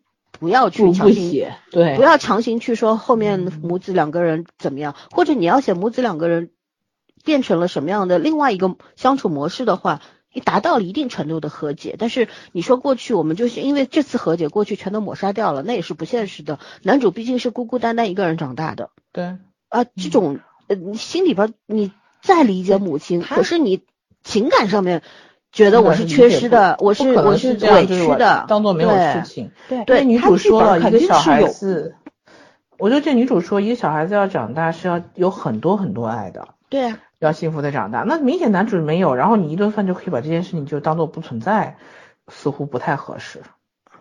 嗯，就后面强行说我有一个录影带给你看一看。其实你知道，一个人如果十几年 成长的过程当中，你缺失到的那部分，真的不是一顿饭或者一个录影带就可以弥补回来的，倒咱们倒回去。看一下，就是他即便是没有出国的时候，他也经常不在家。他对啊并不是一天到晚在家带着孩子，所以她不是那种、这种类型的妈妈。你强行给她摁一个这种愧疚，导致带了录影带，我就觉得特别不合时宜。对，就是就是说这个交代嗯其实是完全不需要。你可以做饭，你可以不要，但是你别看录影带。那么巧吗，非要拍搞个录影带，然后留了这么多年，然后手机铃声就是当时的那首 歌，我觉得这个就落了俗套。强行熬造型，就是我给你给你做了顿饭，然后咱就吃了这顿饭。甭就像早上说的，男主是一个非常照顾别人情绪的人，尽可能去换位思考的人。他吃了，他也表现得很开心，很好吃嗯或者怎样。可是回去的路上，他可以怅然若失啊，或对吧？也也可以说就这个问题，对，诶，你会去思考说，哎，妈妈为什么现在会回来为我做这顿饭？他是尽可能要去弥补。那我站在这个角度上，我也应该，我长大了，我也不需要再去。把原来的那些愤怒啊、怨恨啊嗯记得那么清楚。我我长大了，他也老了，然后我们各自有自己的事业了。我们现在达到了一个新的状态的时候，我们就换一个模式去相处吧。我觉得如果这么写的话，那就好多了，对，更有意思了了嘛，对吧？嗯你更能够给观众带来一些思考了，是不是这样？对吧？嗯就不要去落到俗套上面，非要说，哎，我有个录影带，你看一看，看完了咱们俩就没事儿了。你也曾经是被爱过的孩子，你曾经被爱过，可是你曾经被遗弃过呀，这两个东西怎么画等号了？对吧？就这个可能就是。嗯就是这个编剧常会犯的那个错误，就是以以从想要用小爱来化解大的怨恨，这是不可能的，是吧？逻逻辑成立啊，你可以去自己脑补嘛，但是就是逻辑成立，但拍的内容不不成立。嗯嗯，对，那我们就不要就这个问题继续嗯。这个争辩下去了，我们来聊聊这个，就其实早上也说了一部分了，就是性格带来的天然差异，对吧？嗯。男女差异，其实这里边我觉得挺逗的。第一第一次让我笑出来的就是两个人互换了之后，我当时想起来有一个抖音上面的视频嘛，就是有几个明星，就是当你一觉醒来发现自己是女人的时候，你怎么办？然后王嘉尔说的是，就我我先做了一个动作，就是把衣领拉开，就看看自己 什么尺寸是吧？对，然后林更新说的是我上街买新衣服呀，我没衣服穿了什么什么的。李现说了什么我忘了，反正就是这三个男的男的明星说的嘛。就是我当时想到的就是这个，还挺欢乐的。就这里边就是男女主互换了之后，他的一系列的表现是合乎逻辑的。就是当你突然变成了另外一个人的时候，你你你心里想到的是什么？嗯对吧？我知道我不是他，可是我已经是他了。这种矛盾的心情，他已经整个行为逻辑，然后这个处理事情，从笨拙到熟练，从不习惯你的躯体到喜欢上你本人，对吧？这整个过程我觉得还是写的蛮好的。然后比较有意思就是来大姨妈嘛，生理期，对吧？然后男生这里边写的真的蛮好的，就是男生对女生来这个东西好像真的是一无所知的，除了会说去喝热喝热水吧，好一点男生可能会去帮女生买姨妈巾，别的他一无所知啊。一个是我觉得是我们的性教育的缺失，因为没有对大家没有做过任何的科普。其实女生对男性的构造也不赖不不那么了解，他们会有什么生理上的问题或者怎样，你也不了解，对吧？大家都是一无所知的。我觉得这里边写的还蛮好的，就最起码让男生知道，就男性观众，虽然这剧男性观众应该不会很多啊。但有一个算一个吧，就是你知道哦，女生来生理期是会痛到这个样子的，是需要吃止痛片的，是需要热水袋的，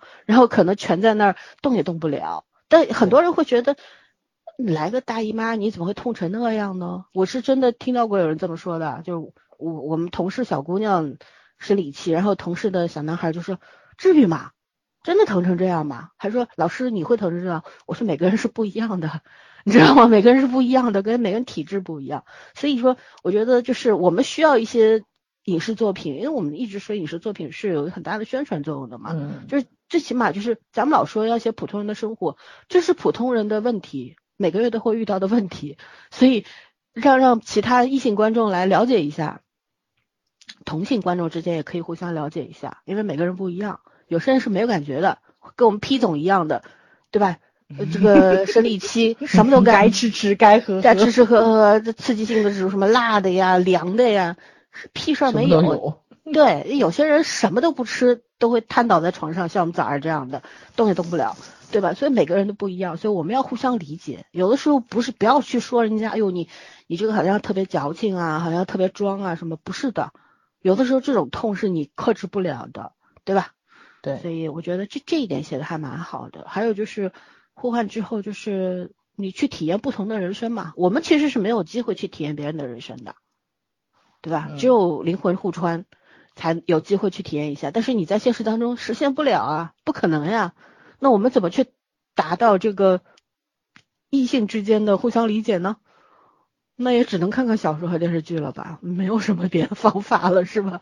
但是这里边其实你会想到的就是另一种我们经常说的感同身受，因为。成年之后，你才会知道感同身受是不存在的，没有的，你没有办法代替一个人痛苦，你也没有办法跟他一样快乐，不不现实的。他可能那那种情绪会感染到你，他痛苦的时候，他难过的时候，他感染到你之后，你也会跟他一块儿下去，对吧？或者一块儿嗨起来。可是你真正的去感跟他一模一样的那种感觉是不存在的。那。这里边剧里边是就是在讲，就是你你完全变成了另另一个人的时候，你不但要去适应他的躯壳，你还要去适应他的真实生活，对吧？你要去面对他的同事、朋友和父母，还有他的生理期，怎么办呢？我我觉得挺好的，就是我们看过很多灵魂互换的这种故事嘛，对吧？可是就是写到这个程度的还是蛮少的，因为它落在了实处。嗯，是吧？就是我我觉得这一点，嗯，虽然是个老套路，可是呢，也是写出了比较好的这个现实意义的。嗯，关于这个你们有什么要补充吗？没有的话，我们就过，我们聊聊别的。圈圈有吗？哦，没有。我我想说另外一个方面，就是因为老三说了，像生理期这个他写出来了，但是我觉得他没写出来的其实更值得表扬，因为咱看了那么多灵魂互换，特别喜欢。拿一些就是呃男女比较明显的这种性征去去去讲嘛，对吧？就刚刚老三也说了，先拉开胸口看看尺寸啊什么的，但这个片子从头到尾都没有讲过，他只是通过就是男主不穿内衣，女主告诉你一定要穿内衣，然后男主就退一步嘛，穿运动内衣，还有就是。那个谁，女主替男主去上了洗手间之后，马上跟男主说你不要去洗手间。但是咱看到男主在喝茶，证明他肯肯定是已经去过了。就这种，怎么说呢？就是他会通过这种很细小的东西，然后也没有过分的去渲染，就是男女性征方面的，就是嗯故意制造笑料吧，就这种，就两个人都很尴尬啊什么，他没有。他可能就是一方很尴尬，就女孩子的那种羞涩感，然后男方就很大大咧咧，这个事情就过去了。我觉得他没有往猥琐方面去写这个东西，其实是很值得表扬的。因为任何的这个就是男女身体互换都有点这个情节，对对对，多多少少都会有一点，但这个片子是完全没有。对，嗯，所以值得表扬一下。OK，结束。嗯嗯，那我们就来讲一下这个小说。剧情，因为第一集的时候，女主跟编辑说的是那个我这个写的是一个 B E 的结果嘛，就是男女主的结果不太好，然后后来变成最后一集的时候就变成了 H E，就是男主回来了，不是男主，就是她男朋友，呃，剧中剧里边叫江毅，然后那个换过来叫易江，对吧？我没记错吧？对，然后一江，对，然后就是这个这种改动，一一个是怎什么叫改动呢？第一就是 B E 到 H E 的改动，第二就是他最后一集就把这个扣挽上了，就是说这是一个小说的结局，女主写的只是用她亲身的经历创作了两个不同的角色，用一种比较科幻的方式去讲男女互换什么的。其实她要讲的就是男女的差异性，以及男女在一段感情、两性关系当中的处理的怎么样去经历，怎么样去处理，达到不同的结果这样的一个事一个事情，对吧？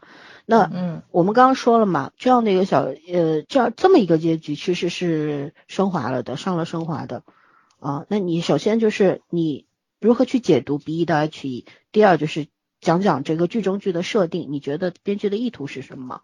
这儿，嗯，其实我觉得他可能是在想，现在想讲一段感情修成正果，然后你要付出多么多的努力吧，因为感情是需要经营的，也就是一见钟情啊，还是日久生情啊，不管怎么样，就是你想把它走到这个婚姻这一步，其实并不只是你们两个人的事情了，就是可能会跟身边的很多的方方面面啊，就家人啊、朋友啊，然后你们要融入对方的世界，你要参与对方的生活，然后可能就是对方的事业，可能跟你也是有一定关联在的。他其实多多少少可能就是想讲，呃，男性跟女性，然后这种婚恋观的问题。哎呀，我我也不太好表达这种东西，但是我觉得他可能就是想通过男女互变身的这种手段吧，就是讲你们两个人在经历最重大的事件的时候，只有换位思考，甚至于说是就是完全去替方替对方着想，替替对方着想的时候，可能才能够度过这个难关，因为咱们都知道，就是可能。两个人已经很成熟了，这边都已经订完婚了，结婚之前就分手了，就都有很多。因为举个例子嘛，我妹登记的当天俩人分了，就很狗血啊！就你听这个结局是很狗血的，但是你要讲这个事件的过程，你会发现他们两个势必走向分。就即使这个季登了，两个人把婚结了，孩子都生了，该离也是得离。就是悲剧的这个前因的所有东西都已经具备了，他势必是要走到分手这个结局的。但是你怎么让过下去，或者说是幸福的过下去？两个人是一个很圆很圆满的婚姻，他们双方都要经过非常多的努力，这是要共同进步的。任何一方落下了，可能都没有办法把婚姻经营下去。然后这里面不也讲了男主的爸爸与妈妈为什么走到了这个离离婚的这个境地吗？所以啊。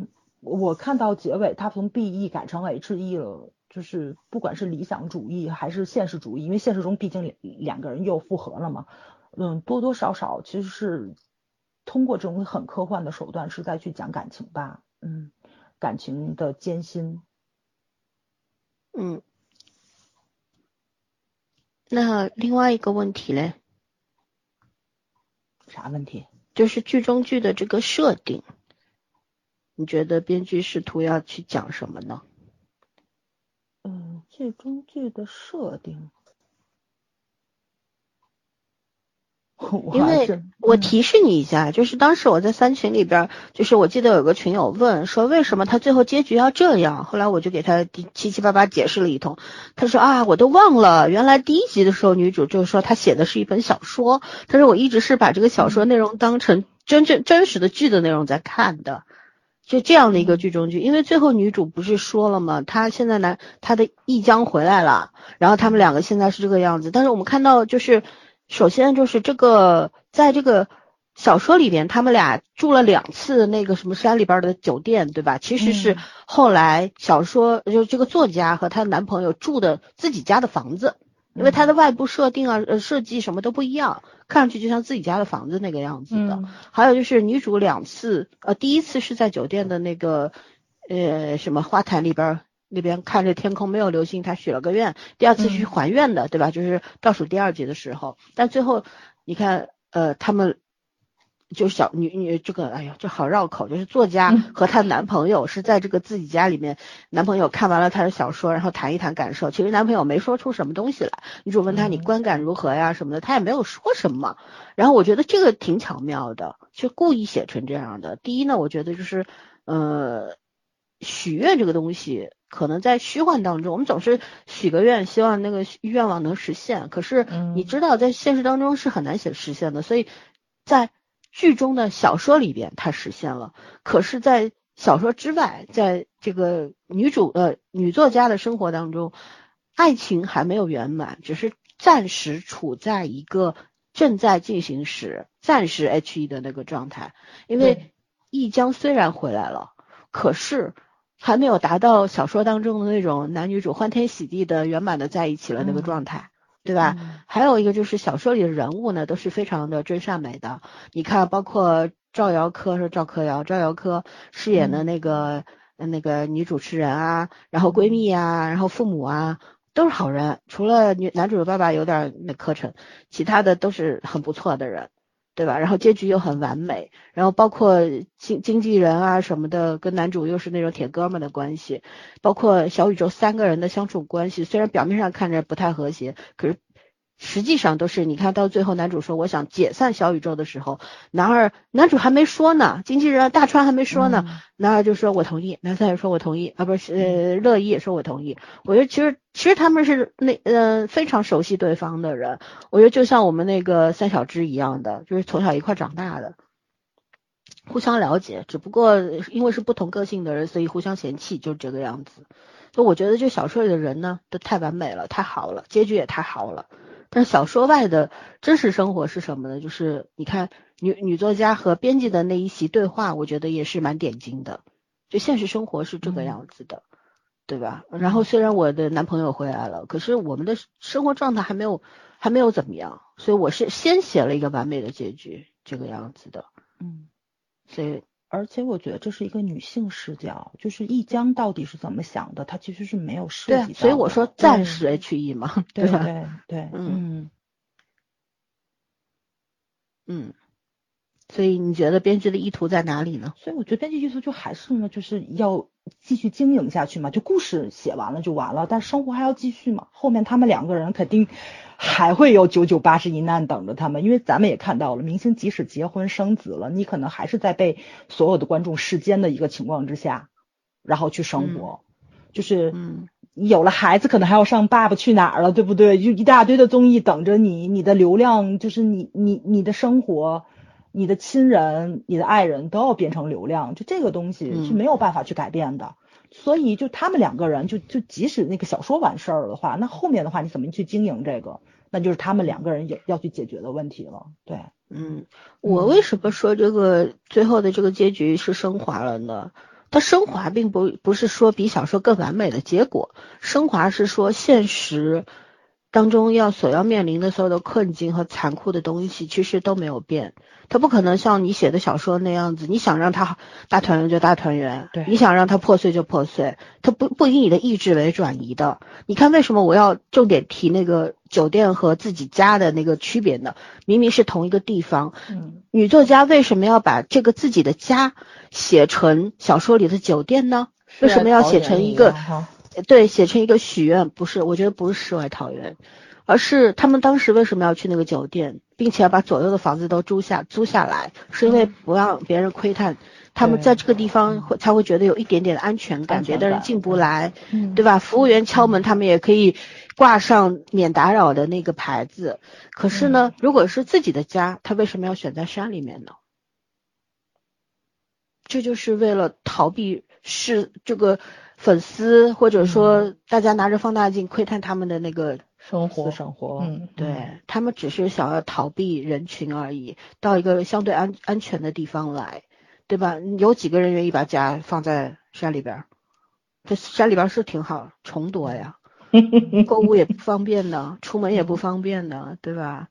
所以环境再好，总是有缺陷的。我觉得就是这一点啊，我觉得编剧这个是一种巧思，他把就是我们是我是怎么看出来这这个后来女作家待的地方就不是不不是酒店了，因为设施不一样，家里边的家具的摆放，它所需要的一些东西，包括庭院里边，你看酒店的那庭院里边就是一个大花坛，嗯。然后有一些那什么，但是他后来布置成自己的家了之后，他大花坛没有了，就嗯。变成了一些躺得很舒服的躺椅啊什么的呀，就是让生活更加舒适的那样状态。我们都知道，酒店和家所有的设备设施都是不一样的，嗯对吧？所以我是看出来这个区别的。但是为什么要放到山把家安在山里边儿？那目的也很明确，我觉得这个做得很巧妙，对吧？他没有明说，他也没有打一行字幕说这是女作家的家，没有打，只是放在那儿，你看到就看到了，看不到也就没办法了。嗯，对，圈圈有什么看法吗？我特别喜欢就是在最后那一点点环节，然后聊天的时候，张新成有一个动作，你应该注意到了，他一直在那时候去他女朋友按他女朋友的脖子，去帮他放松嘛。嗯。我我我特别喜欢他那个动作，当时，就是嗯他们。俩虽然是在聊小说的内容，但是这种就是这个小动作其实增加了很多熟悉感，然后也帮他就是放松，就是好像呃瞬，我觉得是第一是瞬间就是切开了和那个故事的关联性，因为在那个故事里面，这个人物是没有出现过这样的动作的，两个人之间。嗯就说明这这这不是同样一一组关系。另外一个，其实我觉得，一个是你说的那个原因，就是其实这个小说也是一个对自己感情的祝福吧，啊，嗯就是希望是有一个很好的结局，因为毕竟中间分开过一段时间嘛，然后也是一个祝福。然后另外还有一个找补，就是其实这个我觉得这也是一个。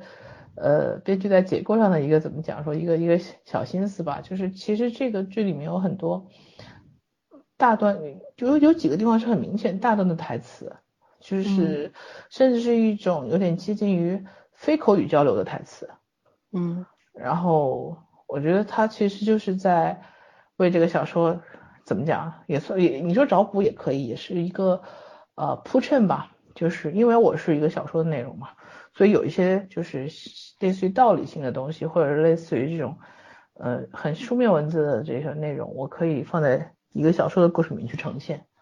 嗯，嗯其实我觉得他也有这方面的一个考虑，就是他不想把那那有些东西写的过度的直白，像就是和人际交流那种关系的感觉，和嗯道理这种理论上的一些东西的感觉给它区分开，那我觉得其实这样子会更好。嗯，嗯，也可以解释为，就是小说里的男女主他互换过了身体，对，然后他对你全身上下他都看遍了，所以是没有什么隐私的。包括后面那从外形就肉体上没有隐私了，对吧？对一开始是这样，所以他们就快速快速进入进入了亲密的关系，嗯，然后后面成为了恋人之后，就是在精神上也没有什么隐私，你的事儿我知道，我的事儿你也都知道，没有隐私。可是回到了女作家和男明星的这个生活当中的时候，他们互相是有隐私的。比方说男明星看完了这个小说，女明星说：“哎，你觉得这个怎么样？”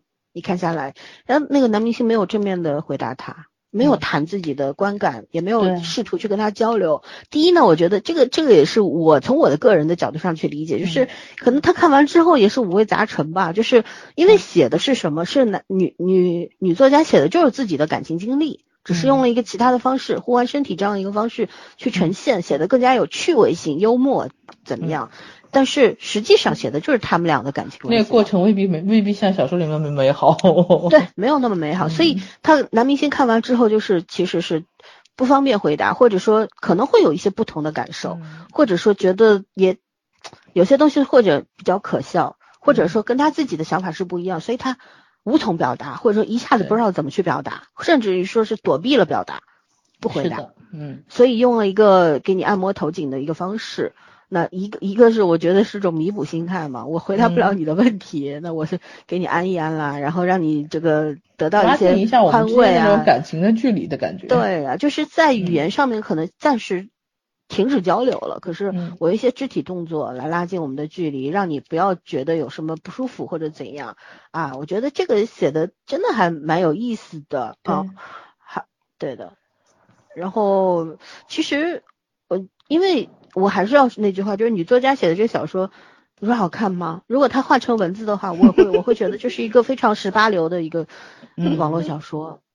并不精彩，对吧？嗯我们之所以精彩，我们看到的是图像嘛，是男女主通过男女主的演绎，演绎了一本小说给你嗯看，你觉得是好看的。可是你脑子嗯给转动一下，如果它现在就是一个二十万字的小说放在你面前，你会觉得挺无聊的呀。嗯，需要对啊，挺无聊的呀文笔啊，嗯文笔得好成什么样，是吧？顾漫那样子小白文写的，让你很微笑。很有 趣，对，嗯，对，那那也只有一个顾漫嘛，是吧？嗯是的，嗯嗯，对，所以呢，我觉得就是说，嗯，怎么说呢？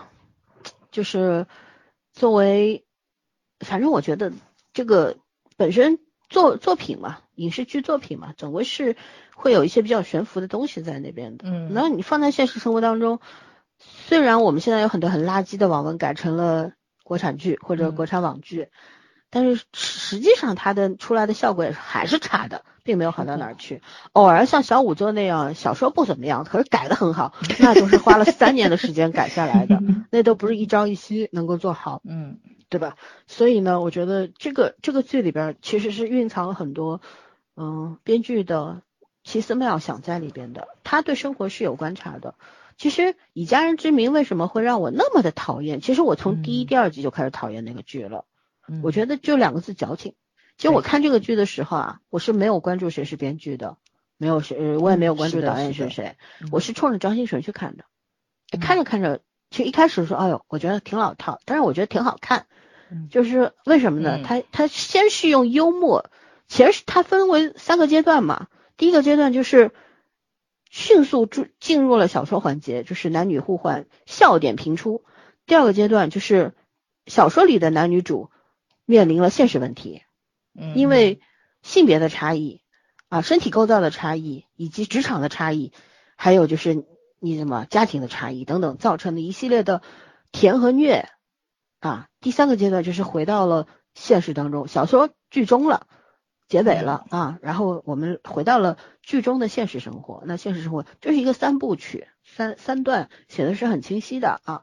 然后这个三段的表达，首先我觉得这个编剧不矫情了，我就是逐渐的在这个三段的这个递进的过程当中，觉得嗯哎，剧本还可以啊，对我就去嗯搜编剧是谁，一看我的天，原来是这位，嗯曾经被我 对，而且在群里大家不都说吗？终于知道夫妻两个人谁是那个拖后腿的，对，就是就是这么这么个意思。我觉嗯得就是说，嗯所以怎么说呢？我们也不能看死一个编剧，是吧？有的时嗯候，所以我我看到这个作品的时候，我突然想，也许这个作品因为是一个网剧的形式，它的或者他们一开始制作的时候就没有想过会上新或者怎样，然后可能制作的整个写作品的环境啊，也没有用大流量，它里边没有什么流量，对吧？张新成也嗯不是流量，只是走演员路线的一个人，对所以呢，他们顾忌的就会比较少，然后可能投资什么的也没有那么大，因为这里边也没有多少能花钱的地方，我觉得啊，虽然各方面做的还不错，但是它绝对不是一个有人可以拿走高片酬，或者说在置景方面或者特效方面花大价钱的这么一个一个剧，都不是。所以呢，我觉得他们可以做到更用更多的时间和精力去把剧本给磨好，这是一个，就是创作的空间，呃和舒适度是够的，嗯这是一个。那你编剧发挥的空间就大了嘛。第二个就是，我觉得就是说，编剧可能也自己因为前两个作品写完之后留下了一些遗憾，所以也在不断的学习和创新的过程当中，所以呢，他有进步。那到底他们有没有进步？那要看接下来的那个作品，这不是终点，这是起点。对吧？嗯下一部作品才是关键。如果下一部依然是朝好的方向发展的，那我觉得以后他们的作品我都要看一看的期待一。下，对，对的，对的，事实上是这样的，就是嗯就像，但是也会出现一种可能性，就像徐康俊，对吧？一开始我们觉得他是个木头演技，哎，人家突然开挂了，嗯是吧？也是有这种可能性的，所以有很多可能性。因为我们现在这个烂剧本出现的概率那么大，我们不能够完全苛责编剧，因为编剧确实没有什么创作空间，尤其是有一没什么话语些权，对，没有话语权和没有创作空间，对吧？就是没办法了嘛。第二个就是因为受制太多了，愿意愿意伸手去管理这个剧本，或者说去要求剧本改编的这些人实在是太多了，所以到编剧最后也是懒得来应付，只要给我钱就完了，我写完就拉倒，你们爱怎么拍怎么拍，现场导演再一改，演员再一改，好了，面目全非，对吧？就是他没有一个过硬的一个标准和规则放在那边，大家都可以乱插手，所以导致现在的剧就乱七八糟，你都不知道是几个编剧写的，就这个样子。然后我们我们还说那句话，普通观众能骂谁呀？骂骂导演、编剧和演员，还能骂谁呀？大家有有些人甚至想不到是幕后有多少人在搞事情，想不到的。你你认为是你常识性的理解，在别人眼中是不可能的吧？这是不可能的吧？不都是编剧写的吗？对吧？影片里不也说了吗？连司机都能够发言改剧本，对呀，这这是现实吗？我觉得编剧也是藏了一些私货在里边，是吧？就是吐槽一下啊，官方吐槽一下，对，挺好的。就是我们虽然现在你看我们。微博上面天天你打开热搜，总归是明星娱乐八卦放的是热搜的首位。你要看同城啊，看社会新闻那个热搜榜，你还得自己调节调整一下，是吧？啊，然后还能调什么？你不知道吗？上面有一条条目啊，同城，然后社会，还有什么什么各种各，不是说你热搜只有一个类目的呀，有很多类目的呀。我不知道的热搜啊，我不看。但哎，那今天上微博的是你吗？今天上热搜，什么上上？今天你上过微博吗？上微博了，对，嗯，给咱那个八百年没没有看过的点了一下赞。对，我说一下二十多条赞，我对对，我想你是被盗号了吗？对，然后，嗯，这个怎么说呢？我就觉得，嗯，就是因为怎么说？刚刚我想说什么来着？就娱乐八卦这个东西，显得明星跟我们的距离特别近。其实大家。粉丝对明星的夸赞总是明星是天上的一颗星，是吧？你要追随他，然后你觉得他照耀了你啊。可是现在现实现实当中呢，就又成了另外一个背道而驰的目的，就是他是天上一颗星，但是老子就是占星的手，我就要把他给弄下来，对吧？我让他听我的，他的生活，他穿什么染什么颜色头发我都要管，就这样啊，所以就显得就是那种明星和粉丝之间的那关系是相当的扭曲。相当的有问题的啊！可是呢，旁人都看出来了，粉丝自己没看出来，对吧？明星呢，有的时候还要媚粉啊什么的，还要就是去去去谄媚粉丝怎么样的，做一系列好像迎合粉丝，所谓的双向奔赴啊，等等等等啊，我觉得都都是恶性循环，不是良性发展。那影，我就还是那句话嘛，影视剧的宣传作用是很大的，不要再拍那些什么明星娶了粉丝的这种故事出来了啊！你即便要拍，你也好好讲故事，不要乱来，不要觉得粉丝成了私生饭就能够让明星娶她，对吧？很多的故事就是这样的呀。粉丝粉丝是私生饭，然后明星才会娶她呀。我觉得这是做了一个坏作用、坏榜样啊。但要拍要拍明星和粉丝的故事，就拍变成你的那一天这种，对吧？打破隔阂，打破互相之间的那个壁障，达到互相理解的那个程度、那个目的，这个才是重要的。那希望。以后的编剧、导演们能够按照这个思路往下走，对吧？嗯。然后最后部分，我们花个五分钟时间讲一讲，还有哪些比较经典的灵魂互换的影视剧，就不用讲详情了，提一提名字，大家有兴趣可以去看，好吗？早上有吗？早上你肯定看过很多。嗯，对，有。那个我推一部我特别喜欢的那个电影，叫《女男变错身》。它这个其实就是很典型的那个欧美的暑期青春片儿，就是一个女孩跟一个男孩，两个人是邻居，从小就不和，双方家长也不和，女方就是那种很典型的中产阶级培养的白富美，就是一定要考哈佛这种名校啊什么的，所以在学校里面就属于格格不入嘛。咱们就知道美国的就是那种影视剧里的高中都是那种怎么说呢，就是体育明星可能才是校园的风云人物，那种学习好在别人眼里面就属于呆瓜。然后没有人愿意跟你玩儿，而且女主经常穿的就是那种很英式的那种淑女的衣服来，就所有人都觉得她脑子有毛病。你在一个美国学校穿成这个样子，就觉得呃修女啊，反正就是就很不好的词儿会放到她身上。男主是学校的风云人物，是专门打橄榄球的。两人有一次是在那个博物馆里面嘛，他们要去做课题，然后在一个一个什么样的神像那里，好像吵吵了一架。都说就是特别特别的讨厌你，然后后来晚上睡了一觉，早上起来两个人把身体就给就给互换了，然后突然之间就是第一反应都是先整对方，然后男的把女把女生打扮的特别的妖娆，然后穿的裙子很短，然后就是就是那那种怎么说，就是很性感似的走到了学校里，然后女主又把男生的头发梳的一丝不苟，穿上那种就是男生都很奇怪，你从哪扒出来这身衣服是我参加葬礼时穿的。就所以就产生一大堆的笑料嘛，就还有那种就是男女差异上的一些个东西，然后会把原生家庭也带出来很多的问题。但是这个影片特别好在哪？他到最后其实也没有去解决生活中方方面面的问题，就两个人只解决自己的问题。他们作为就是青年，作为青少年，他们只。只能去解决自己的问题，家长的问题、学业的问题，他们都已经顾不上了，或者说是也不想，就是在这个年纪也不想去解决。女女主最后就是等于说，男主帮助女主考上了那个很好的学校，但是女主休学了没去上。